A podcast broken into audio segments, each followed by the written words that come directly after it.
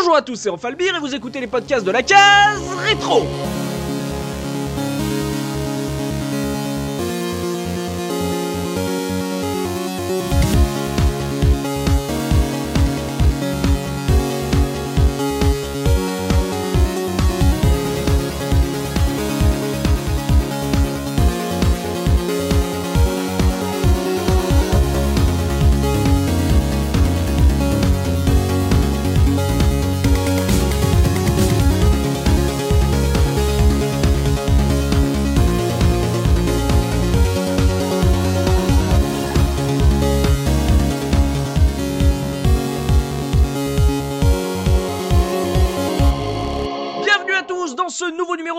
Case rétro, votre podcast 100% rétro gaming. Et aujourd'hui, je suis accompagné du Master Soubikoun. Comment ça va, Soubi Salut tout le monde, ça va nickel. Également JP. Comment ça, JP Yo les jeunes, ça va très bien. Également avec Punky. Comment ça va, Punky? Yo les copains, ça va, nickel. Il y a Zéphirin. Comment ça va, Zéphi? Oh, ça va, salut à toutes et à tous. Et notre ordinosaure de la case rétro, Tosmo. Comment ça va, Tosmo? Ah, ma foi, très bien, très bien.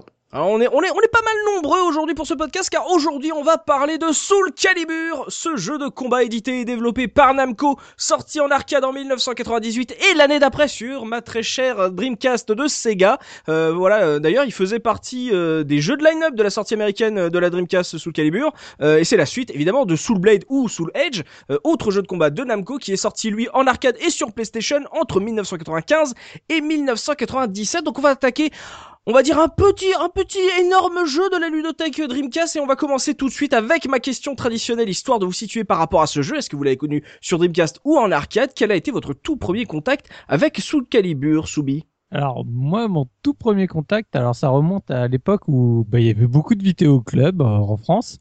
Et bah, le vieux vidéoclub de, de ma ville, en fait, le gars était aussi un peu un, un geekos et donc il s'était mis aussi à mettre bah, des jeux en location. Et quand il a eu euh, la Dream, euh, moi je commençais déjà un peu à me désintéresser. C'est l'époque euh, donc fin Nintendo 64 et du coup Dreamcast où j'ai commencé un peu à arrêter, mais il m'a quand même montré le jeu. J'avoue que ça m'avait bien titillé.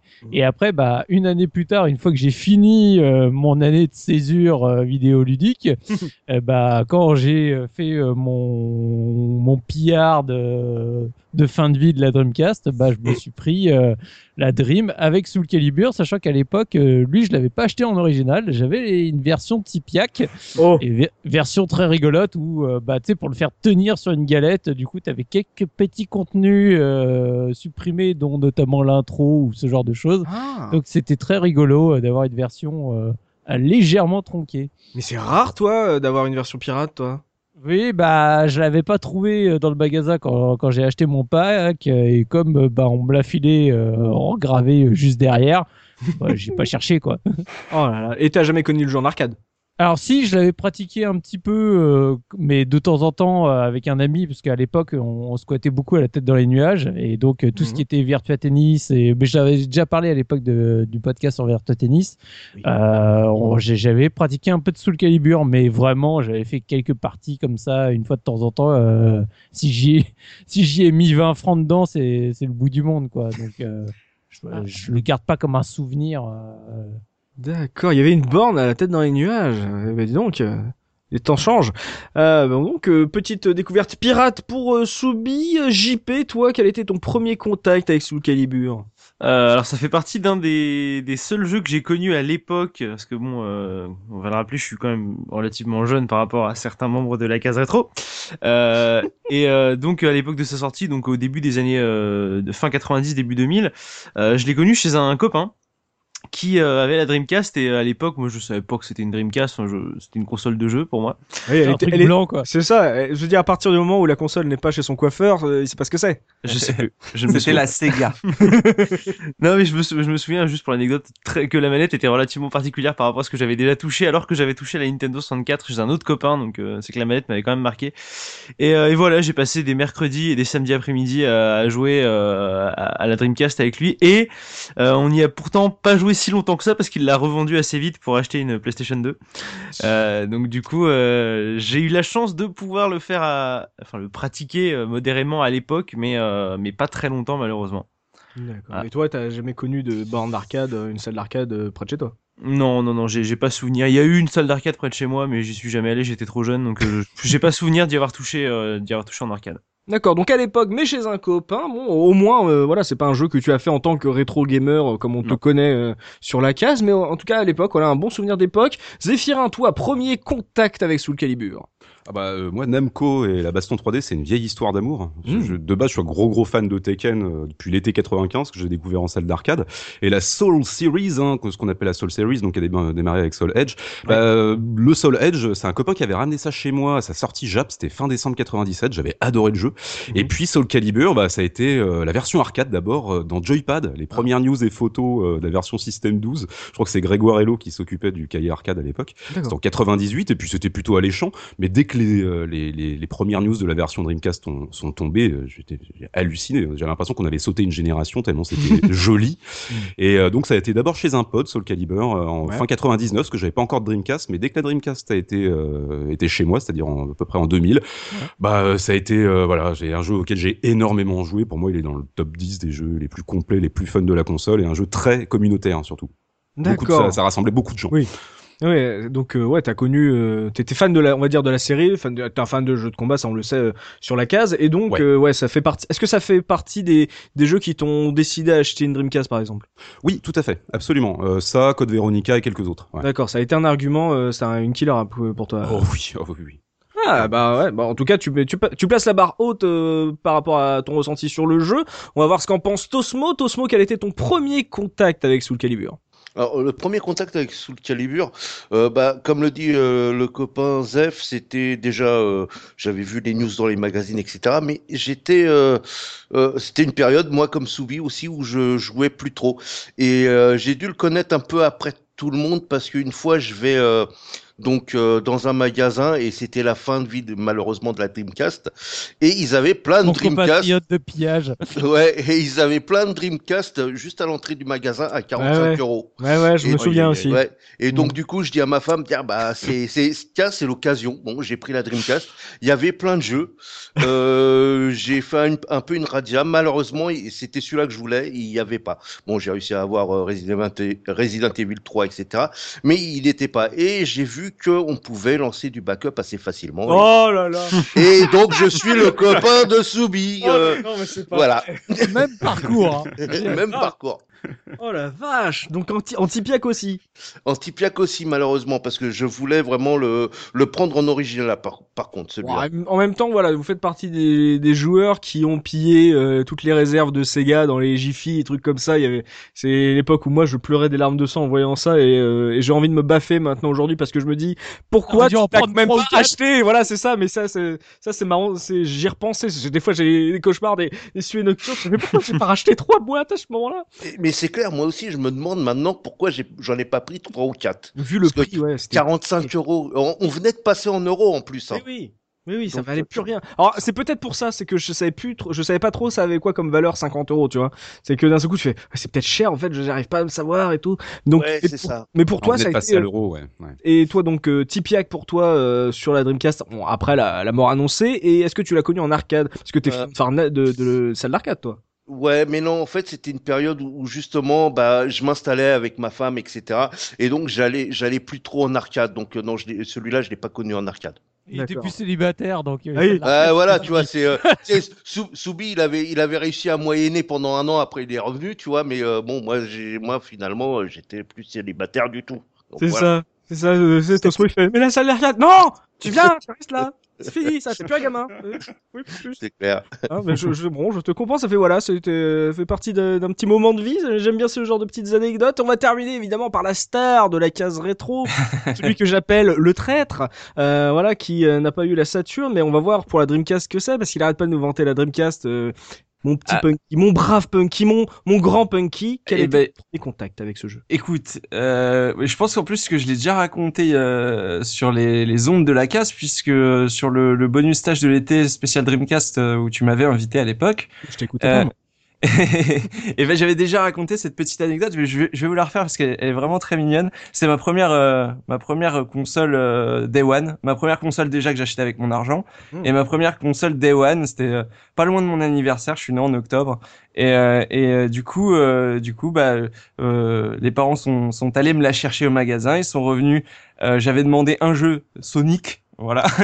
et ils sont revenus avec deux jeux parce que le beau-père s'était pris un petit jeu aussi. Ah. Et le deuxième jeu, c'était Soul Calibur. Ah, il y en a- au moins il y a quelqu'un qui a du goût dans la famille, quoi. Voilà. Et comme je l'ai déjà dit, euh, comme je l'ai déjà dit, c'était un, c'était un, un PCiste chevronné et qui, qui, qui regardait mes consoles de haut en disant oh la 3D, moi ça fait longtemps que je joue en 3D. Pop, pop, pop, pop, pop. et euh, quand il était, quand il avait, euh, il avait phasé sur, sur sur Sonic Adventure avec les traces de pas dans le sable, il avait trouvé ça magnifique. Et du coup donc il s'était, il s'était pris un jeu. Et euh, ce Soul Calibur, et ben on l'a pas mal retourné euh, l'un contre l'autre. Justement, toutes ces toutes, ces- toutes ces rivalités euh, PC console se sont jouées euh, sur Soulka. Et euh, chose très marrante, c'est qu'il a vraiment adoré la Dreamcast et il a fait aussi partie des pillards qui sont partis en rechercher une. Mmh. Il s'en était acheté une pour lui après et pour se graver ses jeux, etc. Ah, Il se faisait plaisir aussi. Donc euh, c'est pas que vous, je pense qu'il y a eu beaucoup de joueurs qui se sont tournés sur la Dreamcast à ce moment-là parce que vraiment c'était une, une belle occasion, une belle affaire. Ah bah là c'était c'était limite donné donc euh, toi que sur Dreamcast jamais connu une version d'arcade?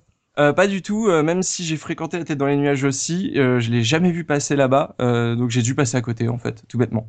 Parce que j'étais pas trop jeu de combat non plus à l'époque. Hein. Non, t'avais pas fait Soul Edge par exemple?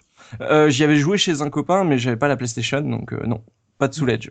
Ok donc euh, oui. Voilà, j'avais joué chez mon copain, j'avais joué avec Crash Team Racing. Oui mais attends ton copain euh, Crash Team Racing donc c'était euh, celui qui qui aimait, Euh, enfin, qui aimait pas euh, Mario euh, Kart. Oui, ce- celui qui a essayé de nous vendre Crash Team Racing alors qu'on jouait à Mario Kart, ouais. C'est ça, même. les histoires, les histoires se recoupent, donc euh, euh, pas mal de Tipiak. Je suis, euh, je suis assez choqué, je suis déçu, Soubi. Tu m'as, ah, tu m'as profondément déçu là, du coup, de faire du, du Tipiak, mais au moins, euh, voilà, on aura des, des connaisseurs un peu de la, de la, de la version arcade, donc ça va être un peu assez complet par rapport aux différentes utilisations. Je vais rester avec toi, Punky. On va pouvoir se remettre dans le contexte de la sortie du jeu avec la une du mois. Dis-nous quelle a été l'actu gaming à la sortie de Soul Calibur. Et ben alors en octobre euh, 99, euh, je vous ai choisi euh, un magazine euh, particulier. Je vous ai choisi le premier numéro de Dreamcast, le magazine officiel, blanc. euh, parce que qui a eu une Dreamcast à l'époque a forcément connu ce magazine, puisque c'était le seul magazine qui filait des démos. Euh, D'ailleurs, c'est écrit en très gros, on le voit, euh, exclusif, le CD Dreamcast, 7 démos inédites. Euh, donc euh, je pense Mais que- Dreamzone avait un poster. Dreamzone avait des posters euh, recto verso qui étaient euh, de toute beauté d'ailleurs Oui. Et, des, et des, des couves plus jolies parce que bah, c'est vrai que les, les Dreamcast Magazine officiel avait un, un truc un peu particulier c'était que toutes les couvertures étaient blanches en fond euh, immaculées de blanc et à chaque fois il y avait un visuel différent euh, qui tranchait sur ce blanc et, euh, et donc là pour ce premier numéro ce qui choque bah déjà c'est que c'est le premier numéro d'un magazine Dreamcast officiel et la une, c'est pas Sonic. déjà, ouais, déjà, je trouve ça choquant. Euh, et à la place de ça, eh ben, on a justement euh, titré en gros l'événement Soul Calibur avec Mitsurugi, le modèle 3D du jeu, parce que la Dreamcast était tellement puissante qu'on pouvait se permettre de mettre les modèles 3D du jeu euh, en grand euh, sur la une du couve, euh, sur sur la couve du mag, pardon. Et euh, du coup, euh, du coup voilà. Et puis euh, Sonic relayé donc parmi les 16 tests de ce magazine. Donc on a Sonic Adventure en tout petit, Sega Rally 2, euh, Virtua Fighter 3 TV, Ready to Rumble. Donc il fait partie des seconds couteaux sur sur ce coup-là. Ça t'a choqué? Ah moi j'ai trouvé ça choquant. Je veux dire euh, quand on sort de la Saturn, qui a pas eu de Sonic quand même. hein. Je rappelle que la Saturn Oui. n'a pas eu de vrai Sonic. Euh, on s'attend à ce qu'ils vendent tout sur Sonic. En plus le jeu était quand même très très joli et tout. Et non là on a un jeu de combat. Euh, et on voit tout de suite en fait, euh, je pense euh, à qui il s'adressait euh, avec euh, avec ses quatre ports manettes. Il voulait il voulait mettre en avant le, le jeu multi, un peu faire comme la, la N64 avait fait, j'ai l'impression. Ah, et pire que ça, attends, c'est on, on a parlé de Soul Edge. Soul Edge euh, sur console, il est sorti sur PlayStation. Donc là, t'arrives avec ta la Dreamcast et tu annonces la entre guillemets la suite de Soul Edge en exclusivité sur Dreamcast. Exactement, et c'est l'événement quoi. C'est ça l'événement. C'est pas le Sonic qu'on attend depuis 5 ans. Non, c'est un jeu de combat, la suite d'un jeu de combat euh, qu'on était très peu à, à connaître. Bon, ceci dit, ceci dit, la couve est classe parce que bah, le Mitsurugi il pète la classe, il est mystérieux, il vend la console euh, à lui tout seul, je trouve. Et puis on a euh, quelques titres. Dreamcast, la seule console avec accès à Internet. Euh, même si Soul Calibur n'en ne s'en sert pas du tout. Puis je veux Et pas puis- dire, attends, euh, Mitsurugi, euh, la Dreamcast, son, son nom de code c'était pas Katana? Et si, et si, et du coup, Ah ça, ça résonne Voilà, un peu ça, avec tout ça. les liens, Et les oui. connexions se font. Exactement. Et puis alors on a on a quelques previews euh, de l'époque Marvel versus Capcom évidemment. Euh, UEFA Striker qui était le jeu de foot de la Dreamcast puisque euh, EA euh, EA n'était pas euh, n'avait pas suivi Sega sur ce coup-là et donc euh, pas de FIFA euh, pas de choses comme ça. Et puis Street Fighter Alpha 3 donc vraiment la Mhm. console du jeu de baston hein. sur la coupe Ah on oui. a quand même Virtua Fighter, Ready to Rumble, Street Fighter Alpha 3 et Marvel vs Capcom plus Soulka. Euh, C'est quand même la Et- console et- de, de l'arcade à la maison. A eu Guilty Gear X, euh, qui pour moi est le jeu de baston que j'ai le plus essoré sur Dream. hein. Et bien d'autres avec Project Justice, avec euh, des tonnes et des tonnes de très bons jeux de baston. Je pense que cette une est représentative de- de- d'une partie de la ludothèque de la Dreamcast en tout cas. Ouais, t'as une note d'intention très claire qui se dessine sur ce- ce- cette couverture et ce magazine officiel en tout cas. Hein. Ouais, ouais, Ouais. c'est, moi j'ai trouvé ça couillu en fait. Voilà, Mmh. pour un Oui, oui. premier magazine officiel, bah ça pose un peu les bases. Et euh, juste pour revenir sur le magazine, moi j'étais abonné euh, bah, depuis ce numéro 1 et euh, euh, bah, évidemment je voulais toutes les démos. Euh, D'ailleurs j'ai pas parlé des démos, euh, mais il y avait une démo de Sonic Adventure, une, euh, j'ai plus exactement les titres, j'ai pas réussi à retrouver la, la démo de l'époque, mais euh, je sais qu'il y avait une démo de Sonic Adventure. euh, qui permettait de faire le premier niveau et de calculer son temps. J'avais des, des amis qui l'avaient, ça me permettait de comparer mon temps avec euh, Mmh, oui, de mes copains. Ah, ouais. Voilà.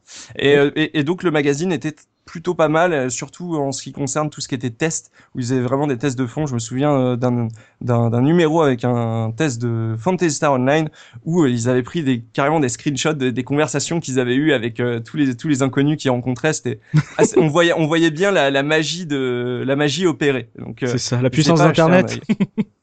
Ouais, mais en tout cas, voilà, couve courageuse puisque euh, pas de Sonic en une et donc Soul Calibur euh, mis en avant euh, dès le premier numéro de Dreamcast Magazine, donc euh, un gros jeu en tout cas pour Sega. On va voir si euh, justement vous vous avez trouvé que c'est un gros jeu, si vous il vous a laissé beaucoup de, de souvenirs. En tout cas, ça fait du bien de parler pour la première fois de ce magazine. Je crois que c'est la première fois qu'on en parle, donc voilà, c'est un magazine en plus également très cher à mon cœur. On va pouvoir jeter maintenant un œil au dos de la boîte du jeu avec le pitch, histoire de voir comment Sega nous avait vendu le jeu à l'époque avec Oui, bah donc euh, nous avons un magnifique petit paragraphe, sachant que donc euh, l'arrière de la boîte euh, a trois trois beaux screens et après les les boîtes en quatre langues, hein, comme toujours. Donc, Ah bah oui. euh, chacun son paragraphe en français.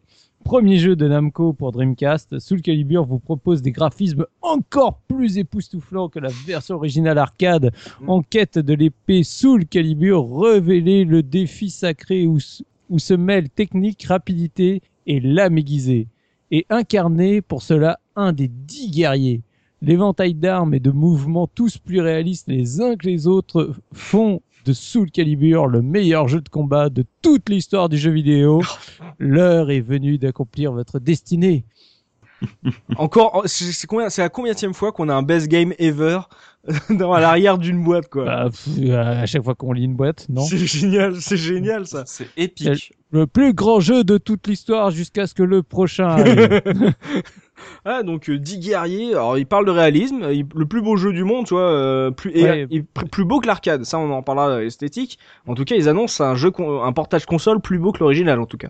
Oui, bah c'est la première phrase. c'est- On te Ouais. parle de graphisme avant même de te parler de jeu, quoi. D'accord, donc euh, ouais, euh, euh, claque graphique, on va dire annoncé, et euh, 10 personnages, et euh, ils disent quoi, premier jeu de Namco sur Dreamcast? Oui.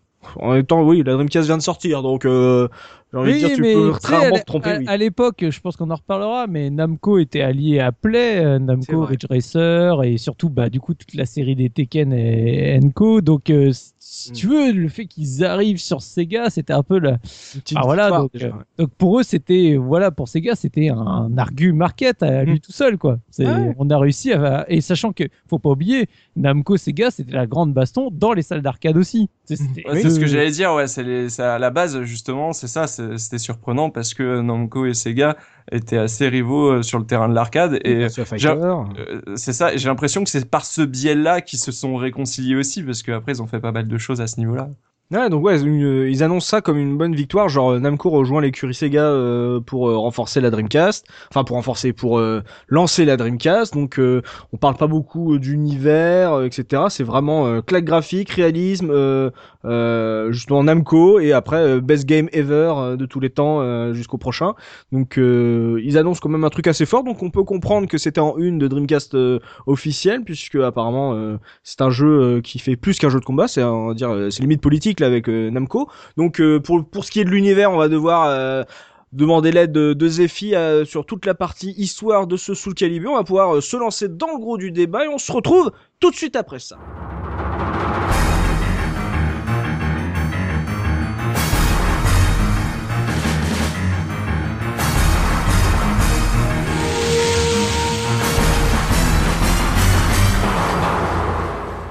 Alors, je me tourne vers toi, Zéphirin. On n'a rien appris sur la quatrième de couve de ce Soul Calibur, puisque justement, euh, c'est un jeu de baston et encore, on n'avait pas encore, euh, on n'a pas appris grand chose sur le gameplay en regardant cette quatrième de couve. Donc, euh, en plus, on le sait, les histoires de jeux de combat, c'est toujours quelque chose d'assez magique, tu vois, car totalement euh, gratos. Euh, en plus, là, on va s'attaquer à une suite. hein, on a parlé de Soul Edge, euh, donc il y a tout un épisode à rattraper. C'est que du bonheur. On va pouvoir se faire plaisir. Dis-nous quel était justement le, pitch de, de Soul Blade et euh, voilà, qu'est-ce que va nous proposer Soul Calibur en termes peut-être de continuité, d'histoire, d'univers. Vas-y, explique-nous un peu tout ça. Dans, dans quel univers on, on se trouve avec Soul Calibur?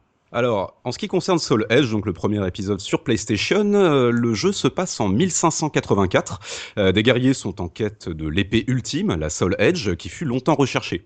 Alors, elle apparaît un jour mystérieusement lors d'une enchère, sous la forme d'une paire de deux longues lames, et c'est le capitaine Cervantes de Leon qui en prend possession. Alors, en vrai, il l'achète pas, hein, il la vole en prenant d'assaut un navire. Euh, Après tout, c'est un pirate.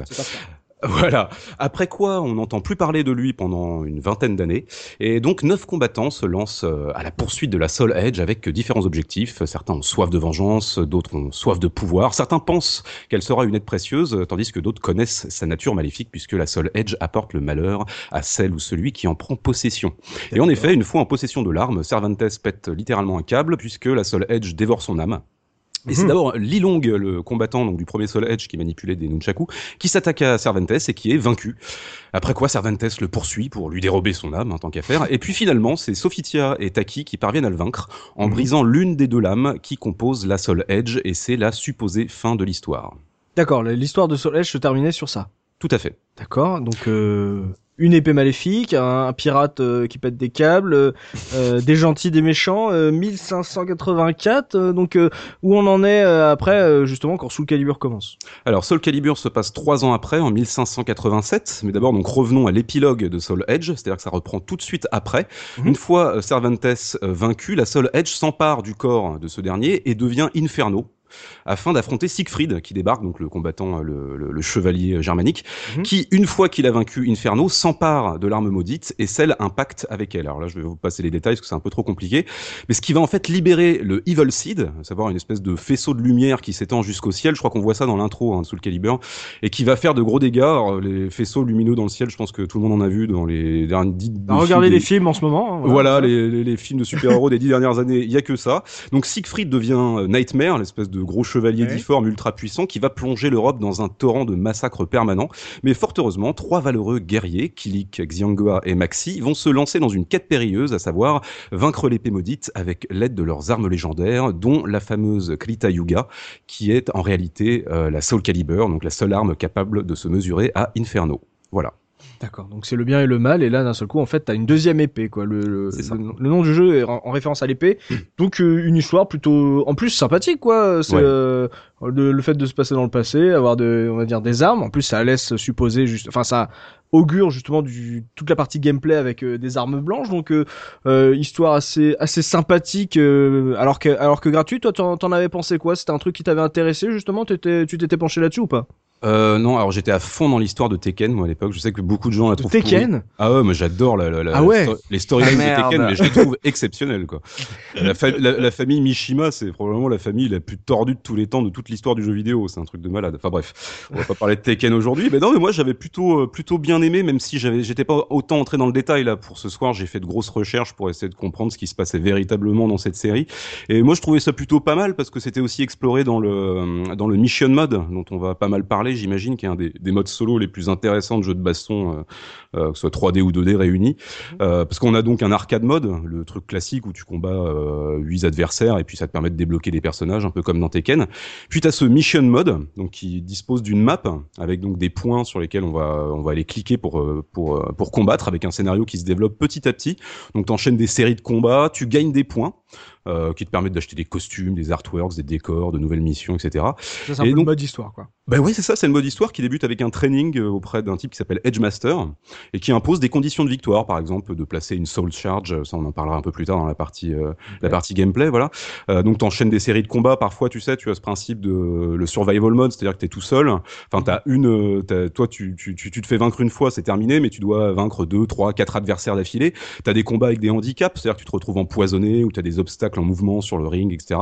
Le, truc avec les choix de destination et tout ça, moi je trouve ça que c'est une, su- une, une énorme plus-value. Moi, ça, en tous les cas, en tant que joueur, j'étais vraiment immergé dans, dans, dans l'univers du jeu grâce Et à ce mode-là. surtout- Vas-y, Surtout, vas-y. ça, surtout ça, en fait, ça résonne avec le scénario, c'est-à-dire que en fonction, en fait, le scénario t'est raconté par des petites euh, petites bribes euh, et petits dialogues, façon un, un peu comme un narrateur de RPG. Euh, Mhm. qui te qui te dirait euh, où va ton héros, qu'est-ce qu'il fait, etc. Et qui il rencontre et en, en fonction de tes rencontres, tu vas avoir les adversaires euh, que, que tu as dans l'histoire et, euh, et en fonction des conditions dans lesquelles se passe le combat, bah, les handicaps vont se placer ou ou les ou les bonus en, en fonction. par exemple, je, je me souviens qu'il y a un combat où par exemple on te dit voilà, euh, tu es empoisonné, euh, tu tu t'es fait empoisonner par ton ennemi avant le combat et en gros ta vie elle descend tout seul et tu dois le battre avant de avant de. C'est sympa, ça. Et- donc c'est très, ça fait très jeu de rôle en fait. euh, ce, ce- tout, tout, tout cet univers, il, il est placé un peu comme un jeu de rôle. Et il est très très immersif, je trouve. Tu l'as, tu l'as, tu l'as scotché, toi, euh, Punky euh, Parce que c'est pas forcément le, les modes de jeu qu'on aime le Bah, plus dans un jeu de combat. hein. Il y a, euh, je l'ai scotché. Il y a de quoi faire parce que chaque euh, personnage euh, a euh, sa propre histoire en fait, a Mhm. son propre déroulé, commence pas au même endroit sur la map, euh, etc., etc. Donc du coup, bon, il y a des histoires qui sont plus longues que d'autres, mais toutes ont un début, une fin, euh, des, des moments où il va y avoir des, des petites narrations euh, avec des artworks et des, des, des, des assez jolies choses. Mhm. Euh, Il y, a, y a une galerie qui est immense avec des fiches de personnages et des choses comme ça. Donc oui, il y a de quoi le scotcher et et pour un jeu de combat, c'est passionnant en fait. C'est, je veux dire, il y a, y a j'ai jamais euh, vu d'autres modes histoire comme ça en fait dans un jeu de combat. C'est assez unique et ça marche bien en fait. Ça marche bien Mhm. parce qu'en plus le tout ça va t'apprendre à jouer. On va t'apprendre des nouveaux coups, des esquives. On va t'apprendre à bloquer, à parer, à faire des imparables, etc., etc. Euh, tout- toutes les histoires t'apprennent un petit bout du jeu en fait. T'apprennent un petit peu à jouer Mhm. et tu te rends pas compte. Mhm. Euh, Tosmo, justement, toi, là, cette histoire, ça t'a, ça t'a plu ou euh, t'es resté sur des modes plus classiques? Euh, non, le mode histoire, j'ai bien aimé. Euh, le seul truc, c'est que effectivement, tout ce qui était euh, historique et compagnie, j'étais plus là pour euh, pour me friter, quoi, en fait. Moi, les jeux de baston, même, par exemple, je suis un, un fan de KOF. L'histoire de KOF, je connais un petit peu, pas plus, quoi. Moi, tout ce que je veux, c'est jouer, en fait. Et La euh, bagarre. euh, bagarre. Mais ce mode histoire, ce mode histoire était super sympa parce que justement, comme me disent les collègues, tu as des handicaps et euh, c'était super marrant justement, bah comme euh, dit euh, Zef et Punky, de t'as ta vie qui descend, euh, faut que tu tues le mec en face avant, avant justement de mourir. Plein de trucs quoi. Et ça, c'était super sympa, ouais. Il y a des niveaux où carrément, si tu fais des, si tu te, si tu charges ton, t'as une soul charge. Si tu fais la soul charge, ça te donne un bonus de vitesse et tu deviens hyper rapide, beaucoup plus rapide que ton ennemi. Ouais. Et, et tu tapes comme un fou à vitesse accélérée, quoi. Enfin, c'est, c'est assez n'importe quoi. Il y a un petit côté Smash Bros presque dans, ce, dans ce truc. Ouais, Donc un truc bien développé. Euh, JP, toi, tu y as touché à ça, ce mode histoire Ah, J'y ai touché un petit peu, mais pour revenir à ce que disait Zéphirin sur le sur tout l'univers du jeu, je suis assez content qu'il ait parlé de, de enfin, qu'il ait daté le, le jeu, c'est-à-dire 1500 et des brouettes, c'est ça que tu disais? Mhm. Ouais, c'est ça. Euh, parce que, alors, quand j'y ai joué, moi, à l'époque, euh, j'avais un tout petit peu touché à Tekken 3 avant, et me demande pas pourquoi, mais dans mon esprit, du coup, un jeu de baston, c'est un truc relativement moderne, qui se passait avec des, des gens des années 90 qui se battaient dans la rue et euh, une espèce d'archétype un peu chelou. Du coup, quand j'ai joué à Soul Calibur, je, je comprenais pas ce que je regardais. Je me disais, ouais, il y a un pirate, euh, il y a un mec qui a des nunchaku, euh, un mec qui a un bâton, Mais qu'est-ce alors, que il y a un bordel il y a un chevalier du Moyen Âge, moi je comprenais absolument pas ce qui se passait. C'est surtout qu'en plus, euh, bah, comme c'était chez un pote, on faisait pas le mode histoire, c'est-à-dire qu'on faisait euh, Oui, contre l'autre et moi je perdais tout le temps parce que je savais pas jouer, alors que lui il avait la console donc forcément il était content. Et euh, du coup je ne comprenais pas. Moi je prenais les persos en fonction de est-ce que est-ce que lui il est bien dans le scénario, j'en ai aucune idée. Moi je prenais toujours Siegfried parce que je trouvais qu'il était stylé. Mais euh, mais alors l'histoire je, je comprenais absolument rien. Et pour revenir sur le, le, le fameux euh, Mission Battle, du coup, euh, le, le mode un peu RPG, euh, je pense que je, je souffre, comme je suis un, comme je suis un gros casu des jeux de baston, Ouais. euh, quand c'est trop compliqué, je comprends plus ce que je fais. Donc euh, j'aime bien réussir à trouver moi-même les, les combinaisons sans aller forcément voir dans le manuel ou dans le didacticiel. Mais si les combinaisons sont trop compliquées et que j'arrive pas à les trouver, je décroche tout de suite et euh, je vais vous avouer un truc extrêmement honteux, c'est que pour mes vision, j'ai lancé le donc le Mission Battle, le mode RPG, Mhm. et au bout de la, je crois que j'avais pris euh, Kilik si je me trompe pas. Tout le monde tranquille, c'est le Ryu de Soul Calibur. Oui, voilà, c'était juste. Bah, en plus, c'était juste parce que j'avais laissé le, la console tourner derrière et ça avançait avec Kilik tout seul. Ouais. Même le jeu veut, veut qu'on joue avec Kilik, j'y suis. Et genre, au bout de la quatrième mission, j'ai fait non, je dégage parce que le jeu m'a demandé, comme peut utiliser, de faire un imparable. Ah oui, ah oui. Non, non, mais vous allez. je fais start, je vois l'onglet de tout. Genre, il doit y avoir 6 ou 7 onglets avec des commandes différentes. Je regarde dans les onglets.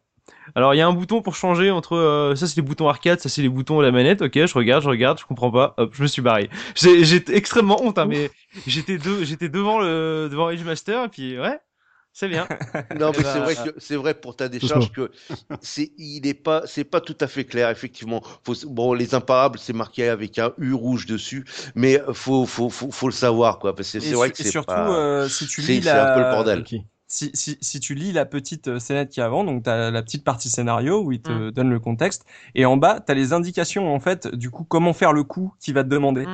Et en fait t'aurais t'aurais vu euh, les touches euh, tout simplement qu'il fallait appuyer euh, pour. Si pour tu le faire. savais lire. Eh ouais, mais- tout simplement. Non mais pareil, je suis resté bloqué très très longtemps. Je me souviens être resté bloqué très très longtemps là-dessus quand j'étais plus jeune, Ouais. euh, parce que je lisais pas en fait, parce que je lisais pas. et Je faisais qu'est-ce qu'il faut faire, je comprends pas, je comprends pas. Puis un jour j'ai lu, j'ai fait waouh, il y a un scénario et waouh, on me dit ce qu'il faut faire. je suis un peu débile. Ouais, C'est et quand il y a du texte, il- c'est pas pour rien, quoi. Oui, tu joues pas à un jeu de combat pour lire. Je, Excusez-moi, moi je, je jouais à Sonic, il y a pas besoin de lire. Non mais je l'ai vécu exactement comme euh, Marvel vs Capcom 2, tu vois, que c'est que j'ai un jeu, c'est un jeu que j'adore sur Dreamcast, mais Ah. je trouve que les, les les combinaisons de touches sont ultra hasardeuses euh, quand tu Non. connais pas forcément le jeu. Quoi. non. Tu- non mais tu peux tu peux sortir des attaques dans tous les sens, c'est un jeu qui est vrai. ultra nerveux, mais pour savoir jouer et savoir quelle combinaison tu fais à tel moment pour que ça fasse l'attaque désirée et pas juste euh, appuyer partout et ça fait euh, Spider-Man il fait des super coups dans tous les sens. C'est je trouve que c'est relativement euh, c'est relativement complexe quand t'es un... encore une fois c'est quand t'es comme moi et que les jeux de baston t'es pas non plus ah, moi je me contente de faire des quarts de cercle sur Street Fighter et je suis content quoi donc euh, si du, coup, je suis vra- du coup, c'est un, mode, du coup, un mode histoire pour toi, euh, c'est plutôt intéressant vu que t'es pas forcément euh, à essayer de de torcher un jeu euh, à, à fond, un jeu de combat à fond. Alors oui, le, le mode histoire il est plutôt euh, plutôt sympa. Après, comme euh, comme j'ai dit, comme je suis pas à l'extrêmement loin, euh, je pourrais pas. Est-ce que le scénario est bien développé dans ce mode-là? Euh, je, je peux pas trop trop m'avancer. Mais c'est vrai que j'étais surpris quand j'ai lancé le, le le jeu de parce que le Mission Battle en plus ça ça, ça a pas l'air d'être un mode euh, ultra intéressant de nom quoi. oui, Et quand tu lances et que t'as la carte qui s'affiche avec euh, un espèce de curseur que tu bouges avec ta manette, euh, genre comme une souris, quoi, et que c'est un mode histoire, tu fais ah ouais, c'est plutôt euh, original de mettre ça, quoi. C'est pas un bête mode arcade où t'enchaînes les mecs. euh, Mm. Il se passe quelque chose d'un minimum intéressant quand même. Ouais. J'aurais, cru justement que ça t'aurait plu à toi, hein, le, le cas du, jeu de combat, que tu l'aurais torché de ouf. Euh, Soubi, alors euh, je sais par exemple sur les RTS, t'aimes pas le mode campagne, tu fais des escarmouches. Est-ce qu'on est un peu près sur le, ce même registre avec Soul Calibur ou pas du tout? Non, euh, j'avais pratiqué le mode histoire, Ah. euh, le mission mode. J'avais trouvé ça euh, très frais, très sympa pour un jeu de baston. Donc, euh, je m'étais lancé dedans et, et j'avais beaucoup apprécié. Donc, non, non, le, je, je, je l'ai pratiqué. D'ailleurs, j'ai retrouvé ma save pour, pour les révisions. et je, je précise que maintenant, le jeu, je l'ai en, en original. Ah bravo. Et, euh, et donc, euh, avec tout débloqué, machin, le mission mode euh, complété à donf. Donc, j'étais content. Mais après, moi, ce qu'il faut savoir vraiment au niveau de l'histoire, c'est voilà le Mission Man, je l'ai trouvé très sympa. Mais moi, ce qui m'a attiré dans Soul Calibur par rapport Mhm. aux autres jeux de baston, c'était justement son univers. C'est moi l'époque euh, où ça se passe, c'est que j'adore. Notamment, c'est à cette époque-là, j'ai commencé à m'intéresser de plus en plus à tout ce qui est l'histoire du Japon de cette période-là, la fin du Sengoku euh, et compagnie. Donc, euh, j'étais, j'étais à fond. Moi, Mitsurugi, je voyais, j'étais, oh, ça, ça représente, c'est le, c'est le, le samouraï type que tu te représentes de l'ère euh, Sengoku. Donc, euh, t'es, Ouais. comme un fou, quoi. C'est, Miyamoto Musashi, quoi. Voilà, c'est. Ouais. Et du coup, donc j'ai adoré ça. En plus, c'était à une époque où j'avais un ami, où on commençait à s'intéresser de plus en plus aux arts martiaux. Donc, euh, tu vois, on a on- le fait d'avoir un jeu où c'était avec des armes, nous ça, on kiffait à fond. Euh, par exemple, on, on kiffait à fond euh, Maxi parce qu'on nous on pratiquait un peu le nunchuk à l'époque et, et en fait dans dans les bonus que tu débloques, t'as l'exhibition mode où en fait ils font des katas. T'as les personnages Oui. qui font des katas. On essayait de reproduire le kata de Maxi par exemple. Waouh. Donc, euh, ou nunchuk. Ah, c'est marrant. un, a- avec un et deux nunchuk. Alors euh, autant avec un on s'en sortait un petit peu, autant les deux c'était même pas la peine. Et, euh, et ce qu'il faut savoir c'est que moi j'avais deux personnages clés à l'époque qui- sont je pense euh, pour beaucoup de gens, euh, enfin beaucoup, de gens de Soul Calibur les mêmes, c'est-à-dire Kilik et euh, Mitsurugi. Et ce qui est maintenant rigolo, la- l'anecdote euh, rigolote de, de l'époque aujourd'hui, c'est que moi maintenant ça fait 3-4 ans que je pratique euh, justement et le bâton et le et le katana. et du coup, je trouve, Ah, je trouve ça encore plus rigolo maintenant aujourd'hui de, de jouer à ce genre de jeu, même si la pratique du bâton est complètement différente, celle que je fais, qui a, ça a rien à voir avec euh, ce que fait Kilik, mais je trouve ça très très fandard de, de retrouver certains mouvements ou autres. euh, Ah, Ça, ça me touche beaucoup ce que tu dis, parce que depuis tout gamin, je pratique le bâton comme un malade, sauf que j'ai jamais essayé de reproduire les, les mouvements de Kilik. Et ça, c'est kata, là, c'est inspiré directement de, des séquences de kata qu'on voyait dans Tekken 3, qui étaient très belles aussi.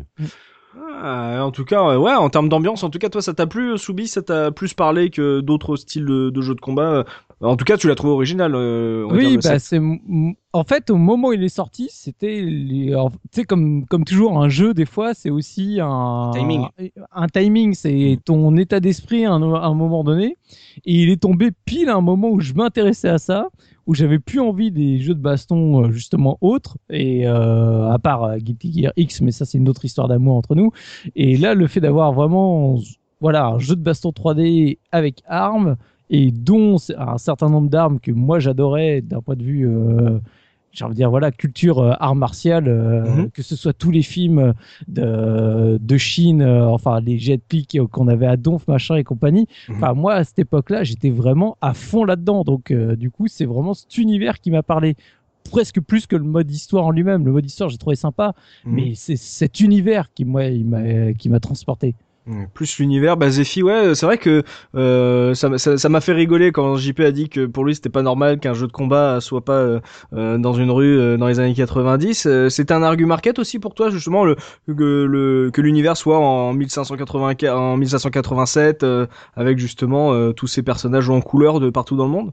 Euh, pas vraiment. Moi, je jouais à Samurai Shodown en 93. Ah. Donc euh, du coup, Ah. c'était pas nouveau. Puis il y avait, il y avait, avait The Last Blade aussi de, de, de SNK qui, qui, qui arrivait à ce moment-là, la même année en 98. Mais en fait, moi surtout, le truc que je, sur lequel je voudrais appuyer, c'est Ouais. euh, par rapport à ce Mission Battle, c'est que euh, euh, tu vois, quand tu essayes d'apprendre un jeu de baston, bah, tu vois, JP en parlait, il disait c'est difficile d'accès. Et c'est vrai, quand un jeu est très complet comme les Soul Calibur, c'est difficile d'accès, de se dire bah pff, le jeu il a, alors il est fun comme ça quand on joue en casu, mais si t'as envie de rentrer dedans, faut, faut vraiment Mm. faire un gros effort. Mm. Et euh, généralement, quand t'as pas justement le luxe d'avoir un truc comme le Mission Battle, bah tu fais du training et c'est un peu chiant.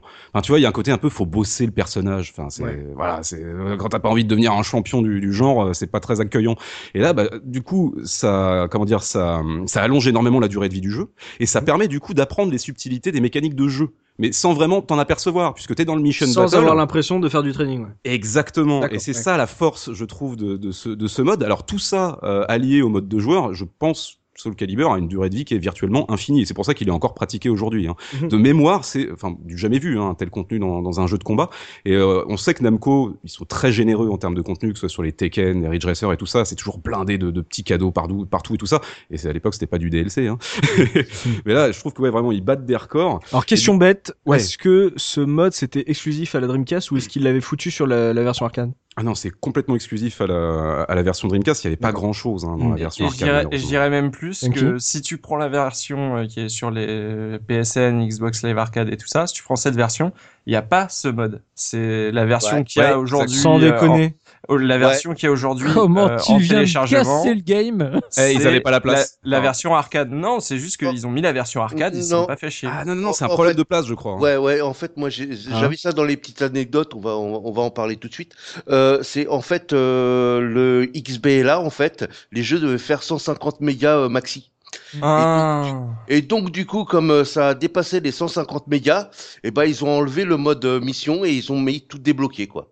Et ouais. Ouais, ouais. Mais c'est nul. Ouais, ouais. Ouais, c'est très euh, nul, c'est ouais. Enfin, c'est c'est- enfin, c'est nul. C'est une grosse portion du jeu qui se barre, quoi. Bah, Ah, oui. et, et le jeu est en 4 tiers aussi. euh. ça, et ça, c'est pas une question de place, ça, c'est juste la flemme. Ouais, c'est une. Ah, je suis choqué. Ah d'accord. Ah ouais, donc euh, ouais, euh, donc euh, là on a même pas, on est encore au début du podcast, mais on sait déjà que version Dreamcast supérieure version Ever. La seule et Euh. unique version complète du jeu, c'est la version Dreamcast et c'est déjà, ouais, voilà. Oh, je suis choqué. Ils mangent quand même vachement les jeux Dreamcast sur les partages. Hein. Petite, Ah ouais. euh, juste petit aparté comme ça. Raison, entre, raison. entre Crazy Taxi qui se fait amputer de ses musiques et qui le fait remplacer, les jeux Dreamcast ils sont quand même pas chanceux. Hein. On, on Ah, a c'est-à-dire que- le, le 16 neuvième de Sonic Adventure, hein, c'est pareil, euh, c'est- n'importe quoi. La Dreamcast Collection, c'est une honte. Hein, c'est Bah oui, mais le problème c'est que la Dreamcast elle tourne très bien sur euh, un- une télé euh, plasma, donc euh, voilà pourquoi tu veux euh, essayer de faire porter les jeux, acheter des Dreamcast les gars, c'est tout. ouais, quand, quand le bloc optique est pas mort. Oui voilà. Tu vas voir, Oui, ou que mais la maintenant, ça y est, on a une solution. euh, on peut les remplacer. J'ai vu des trucs euh, très bien Ah. pour ça.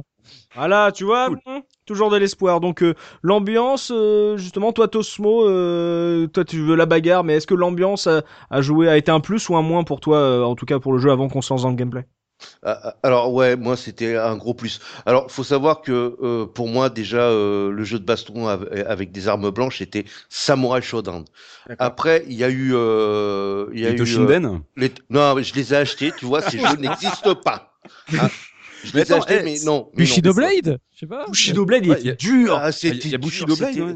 Ouais, mais c'est- euh, Bushido Blade, c'est complètement autre chose, quoi, parce que tu tu pou- tu, tu mourrais en un coup. C'est non, c'est euh, c'est pas du tout le même. euh, c'est pas du tout le même gameplay, c'est pas du tout le même euh, le même esprit en fait. on Toi t'avais une référence, c'était euh, Samurai Warrior. C'était c'était Samurai Showdown. Shonen, pardon. Showdown. Et donc bon, j'avais pratiqué beaucoup Soul Edge sur la la PlayStation aussi, Ouais. et j'avais adoré parce que justement. Ah, c'était toi c'était moi, tu vois. Et euh, donc par rapport quand même un peu ce jeu. hein. Oui, Il a marché hein, quand même. Bah Pas mal, oui, mais je l'ai, hein, il a eu son petit succès. Ouais, bon. ouais, ouais, ouais. Oui, Ah ouais, non mais j'avais bien aimé parce que justement j'arrivais à, à, à faire le lien avec Samurai Showdown euh, au niveau euh, donc euh, univers gameplay et euh, quand j'ai j'ai j'ai pu toucher euh, Soul Calibur justement là euh, je me suis dit euh, c'est bon quoi les mecs bah voilà voilà pour moi hein, c'était- au niveau de l'univers c'était le successeur de Samurai Showdown Mais Ah, il faut quand même reconnaître un Yes. truc, euh, parce que c'est pas nouveau du coup le concept de Soul Edge, puisque alors je sais que les gens l'aiment pas ce Battle Arena Toshinden de Tamsoft, mais c'est le premier jeu de baston en 3D avec des armes blanches sur un ring euh, avec des limites, enfin où tu tombes Ouais, en fait. mais- quand tu- mais Ouais, bon T'es d'accord. en train de nous faire bugger Tosmo non, là. non, ouais, là j'ai bugué j'ai bugué Honnêtement, Tosmo. honnêtement, moi, la première fois que j'ai vu Soul Edge, j'ai juste pensé c'était Ken avec des sabres, tu vois. Enfin, euh, je- moi, je voyais pas la Mhm. différence, tu vois. À l'époque, j'étais vraiment trop jeune. Poser la question, Samurai Shodown. Je, je- même aujourd'hui, je crois que je connais, je suis même pas sûr de savoir ce que c'est, tu vois. Donc, euh, euh, pour dire, euh, C'est le même, premier jeu de même en tant avec des armes en fait. Voilà. Ouais, même en tant que profane, l'univers était assez accrocheur en fait, euh, parce que euh, parce qu'il y a tout, il y a tout ce qui marchait un peu à l'époque euh, aussi. Euh, Enfin, je veux dire, les samouraïs, les ninjas, on n'est pas loin, quoi. Il y a, il y a, y a- on, on est sur, on, on- on, on est sur une une espèce de fantaisie japonaise qui qui. Moi, j'ai noté, j'ai pris une petite note, j'ai noté médiévalo, japono, fantastico, féodal. Parce qu'il y a Oh, vraiment, il y a vraiment de. T'as raison. T'as raison en fait. Genre comme si Tolkien avait copulé avec Sun Tzu, tu vois. Genre. euh, c'est ça. Mais c'est carrément ça, parce que c'est vrai qu'on parle beaucoup des combattants japonais, mais t'as Siegfried qui est donc le combattant germanique. Enfin, il y a, Mm. c'est, t'as, voilà, t'as des Mm. influences européennes, asiatiques, et c'est ça qui rend le jeu super riche aussi. Ah ouais, c'est ouais. C'est le mélange de toutes ces cultures. ouais. j'avais adoré en tout cas moi tout cet univers. Je, je- c'était très accrocheur. Mais justement, on n'était pas loin de, de s'amancher aux dents parce que. non, mais j'y reviens parce que justement, on avait, on avait les, les, les Japo- on avait les- le samouraï, on avait le ninja, on avait le, combattant européen, on avait le monstre. Euh, C'était. euh, Ah ouais, il y avait même un ninja américain quand même. Ouais, ouais. Bah, comme à l'époque dans les films avec les moustaches et les bandanas fluo. Eh ben, ça te vend du rêve. Oui. Euh, La canon, on te, on te fait des bisous. Bisous. Donc en tout cas, euh, un univers euh, qui se détache euh, de ce qui se faisait à- au moment de, de sa sortie, qui vous a plutôt plu, un mode histoire, donc le Mission Mode, Mission Battle, qui vous a bien accroché et qui est donc uniquement sur la galette Dreamcast. Je suis choqué d'apprendre ça pour les ressorties, mais en tout cas, un, un mode conséquent et, et bien foutu, d'après ce que vous me dites, qui vous a pas mal accroché. On va pouvoir voilà rentrer dans le cœur du jeu. On va parler de baston là, le gameplay avec JP. On est sur euh, un jeu de combat 3D avec des armes, comme on l'a dit. Donc euh, comment ça se jouait euh, ce Soul Calibur? Voilà, explique-nous un peu quelles sont les bases pour ceux qui ont jamais joué à ce jeu. Alors quelles sont les bases? Alors c'était Punky qui disait que globalement, on va revenir un tout petit peu sur Soul Blade, que pour lui c'était du Tekken avec des armes et il a pas forcément tort à 100% euh, parce que la, la majeure différence entre Soul Blade et Soul Calibur, c'est que Soul Calibur a mis en place le système euh, de déplacement dans les huit directions, donc on peut, on peut esquiver euh, sur le côté, on va dire. Ce que ne faisait pas Soul Blade. Du coup, Soul Blade, c'est effectivement un, basiquement un Tekken avec euh, des personnages un peu plus, euh, un peu plus foufou et, euh, et des, des armes blanches. Pour euh, pour Soul Calibur, du coup, euh, le ce qui est euh, ce qui est intéressant par rapport à un jeu euh, où les gens se battent à main nue, c'est que euh, chaque personnage ayant des armes différentes, ça permet de d'avoir une gestion de l'espace qui est plus intéressante que que dans un jeu comme Tekken par exemple, parce que Tekken on n'a pas forcément trop les notions de zoning, à part pour certains personnages particuliers. Le zoning c'est de spammer par exemple un, un Hadoken pour euh, contrôler l'espace de jeu. Avec Soul Calibur on peut le faire grâce aux armes. Par exemple on parle beaucoup de Kilik. Ah, le bâton. Voilà le bâton qui Ah, est est-ce un que peu tu le- es le Ryu, et ben Kilik du coup, euh, je crois que c'est celui qui a le, le plus d'allonge dans le jeu, si je me trompe pas. Bah, Euh, peut-être que. Sieg- Siegfried a peut-être euh, autant Nightmare, d'allonge avec ouais, son épée ou Nightmare. Nightmare. Ouais. Nightmare. Astaros, Astaros, Ouais, ils sont Ouais. lents. Ouais, ils sont, eux, ils sont lents, quoi. Eux, ils sont lents. Enfin globalement c'est euh, bon, Kilik c'est un personnage qui a beaucoup plus d'allonge que Maxi par exemple, même si Maxi euh, a, a des combos plus rapides par exemple que Kilik, mais c'est c'est tout euh, Ouais, mais un il jeu s'arrête jamais. Il s'arrête jamais. C'est une fois que Et une fois que est parti, euh, il, il finit sa ligne et puis toi, Et il tombe du ring. Et puis il y a, y, y des personnages qui cumulent aussi euh, avec euh, Ivy qui, a, qui peut carrément déplier son épée et avoir plus d'allonge mais être plus lente, euh, etc. Enfin c'est Christophe Gans, bonjour. ah oui Oh, oui, oui. oui ah c'est oui du vol, monsieur, c'est du vol. non c'est c'est de un l'hommage hommage. voilà, c'est- Ouais, ouais, c'est dommage. ça. le mec a fait Silent Hill après ça va c'est- c'est bon poteau t'es validé. Ouais. Donc cette base de gameplay euh, JP, euh, justement, toi, euh, t'en avais pensé quoi, justement Est-ce que c'est compliqué? T'as as dit que t'es pas un énorme joueur de, de jeux de combat, donc est-ce que apprendre en main, c'est c'est si difficile que ça Alors, à prendre en main quand t'es un quand t'es un joueur, euh, soit un joueur de, de, de 10 ans qui euh, qui joue chez un copain, ou quand t'es un casual du jeu de combat comme moi, ça se prend en main euh, plus ou moins comme un Tekken. C'est-à-dire que tu t'amuses sur le jeu, même si tu comprends pas particulièrement ce que tu fais tout le temps. À la différence d'un Street Fighter où c'est plus compliqué si tu connais pas les manips de base, à savoir les quarts de cercle, voire même les euh, les euh, doubles quarts de cercle, les trucs un peu compliqués comme ça. C'est si tu si tu sais pas faire ça, Street Fighter, tu peux pas vraiment y jouer parce que euh, il te manque une grosse part de gameplay. Mais si je dis pas une bêtise, là, par exemple, tu parles de Street Fighter, c'est super. Je- Par exemple, la, la garde, c'est vers l'arrière, alors que là, sur euh, Soul Calibur, c'est un bouton. Oui, voilà, c'est c'est soit le bouton le bouton A ou alors la gâchette la gâchette de gauche. Euh, euh, parce que dans dans Soul Calibur on peut pas sauter alors que dans Tekken euh, on a un bouton extrait pour ça donc la, la Mhm. touche haut euh, la touche haut dans Soul Calibur elle sert juste à faire donc les fameuses esquives touche euh, donc touche haut et touche bas servent à faire Mhm. les esquives dans les huit directions différentes du coup euh, ça rajoute la possibilité de pouvoir passer derrière son adversaire pendant euh, qu'il fait un combo dans le vide Mhm. ce qui du coup rajoute un petit peu euh, De la stratégie, du de la, placement. de la stratégie, mais quand tu sais jouer, parce que quand tu sais pas jouer, comme moi, t'as tendance à faire comme dans Tekken, c'est-à-dire que tu bourres un peu les touches pour voir ce que ça fait. Une fois que tu t'es rendu compte qu'il y avait un système de shop avec, euh, si t'appuies sur, euh, soit c'est Y et A, ou alors c'est Y et B, Mhm. euh, ça fait des shops. Alors si tu pousses un peu dans le gameplay, tu te rends compte que, en fonction de si t'es devant, derrière, à gauche ou à droite du personnage dans la, dans la 3D de l'arène, la shop Mhm. n'est pas la même. C'est c'est ça, c'est qu'en fait quand tu rentres dans le jeu, c'est pour ça que j'ai abandonné le, le, le mode mission, c'est que quand tu rentres dans le jeu et que tu tu ouvres le La boîte de Pandore. euh, la boîte de Pandore de toutes les commandes du jeu et que tu vois des trucs absolument scandaleux à base de quart de cercle, Y, B, A, quart de cercle arrière, euh, A, B, X, euh, avant, avant droite. Non. Moi, c'est, Le, fait qu'il soit complet peut le rendre complexe à maîtriser. Euh, c'est, c'est pas ça peut, c'est, je trouve que ça le rend complexe à maîtriser. Ça le rend pas complexe à jouer pour s'amuser, mais Mhm. ça le rend complexe euh, si tu veux. Euh, si t'arrives par exemple à faire un mouvement euh, particulier avec un perso, tu fais la vache, c'est super stylé, et que t'essaies de le refaire 15 fois, t'arrives pas, tu vas voir dans les commandes, tu vois pourquoi t'arrives pas à le refaire.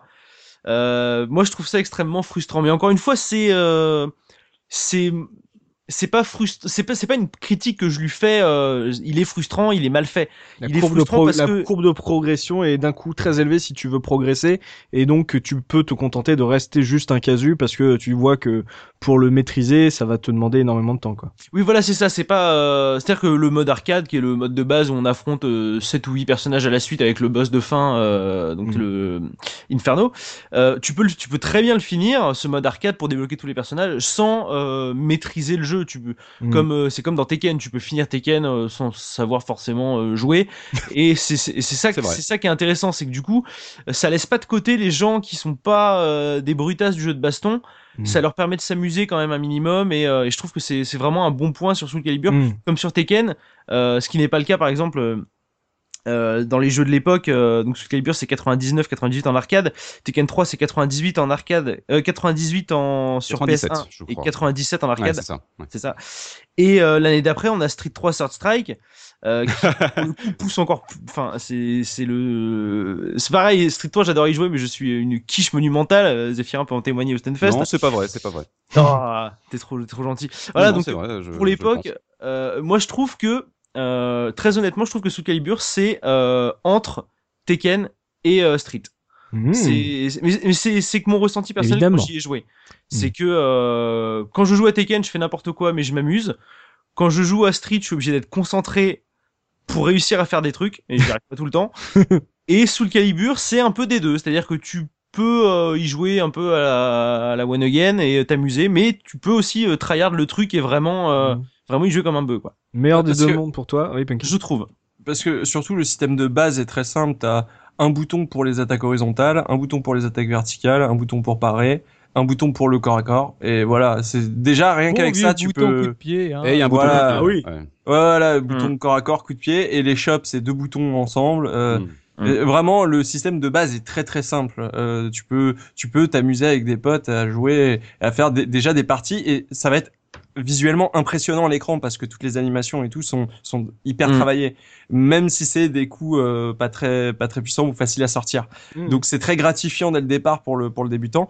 Et si tu veux pousser, ouais, effectivement, il y a de quoi euh, comme un, un bon jeu arcade euh, qui est comme il faut avec des listes de commandes euh, infinies quoi. C'est ouais, c'est c'est assez mortel à ce niveau-là. Mais C'est en, c'est en ça que, excuse-moi, c'est en ça que je le compare un petit peu à Marvel vs Capcom 2, c'est que visuellement, même quand tu sais pas jouer, t'en prends plein la face et Mm. t'apprécies ce que tu regardes. Si tu rentres dans les commandes et que tu Ouais. sais pas jouer, t'es perdu. Mais visuellement, c'est euh, ça bouge dans tous les sens. Il y a des euh, tes, tes persos, ils font des, des demi-tours sur eux-mêmes, des quarts de tour, des, des- dans tous les sens. Euh, euh, Kili qui fait n'importe quoi avec son bâton ou Maxi qui fait des nunchaku dans tous les sens. Quand tu sais pas jouer, t'as l'impression d'arriver à jouer. C'est ça, je trouve qui est T'es cool. t'es mauvais, mais t'as des particules. Tiens. C'est pas comme dans Tekken où tu spams carré et il fait des coups de- juste des coups de poing quoi. Soubi, toi, t'en as pensé quoi justement de ce gameplay? Euh, Est-ce que euh, tu fais partie des casuals ou euh, justement t'as as essayé de le, de le pousser quand tu as joué? Ah non, moi je fais partie des purs casuals, euh, mais pour tout ce qui a été dit, en fait, c'est j'adore justement Soul Calibur parce que j'ai l'impression d'être super balèze en étant un gros newbie quoi. Mm.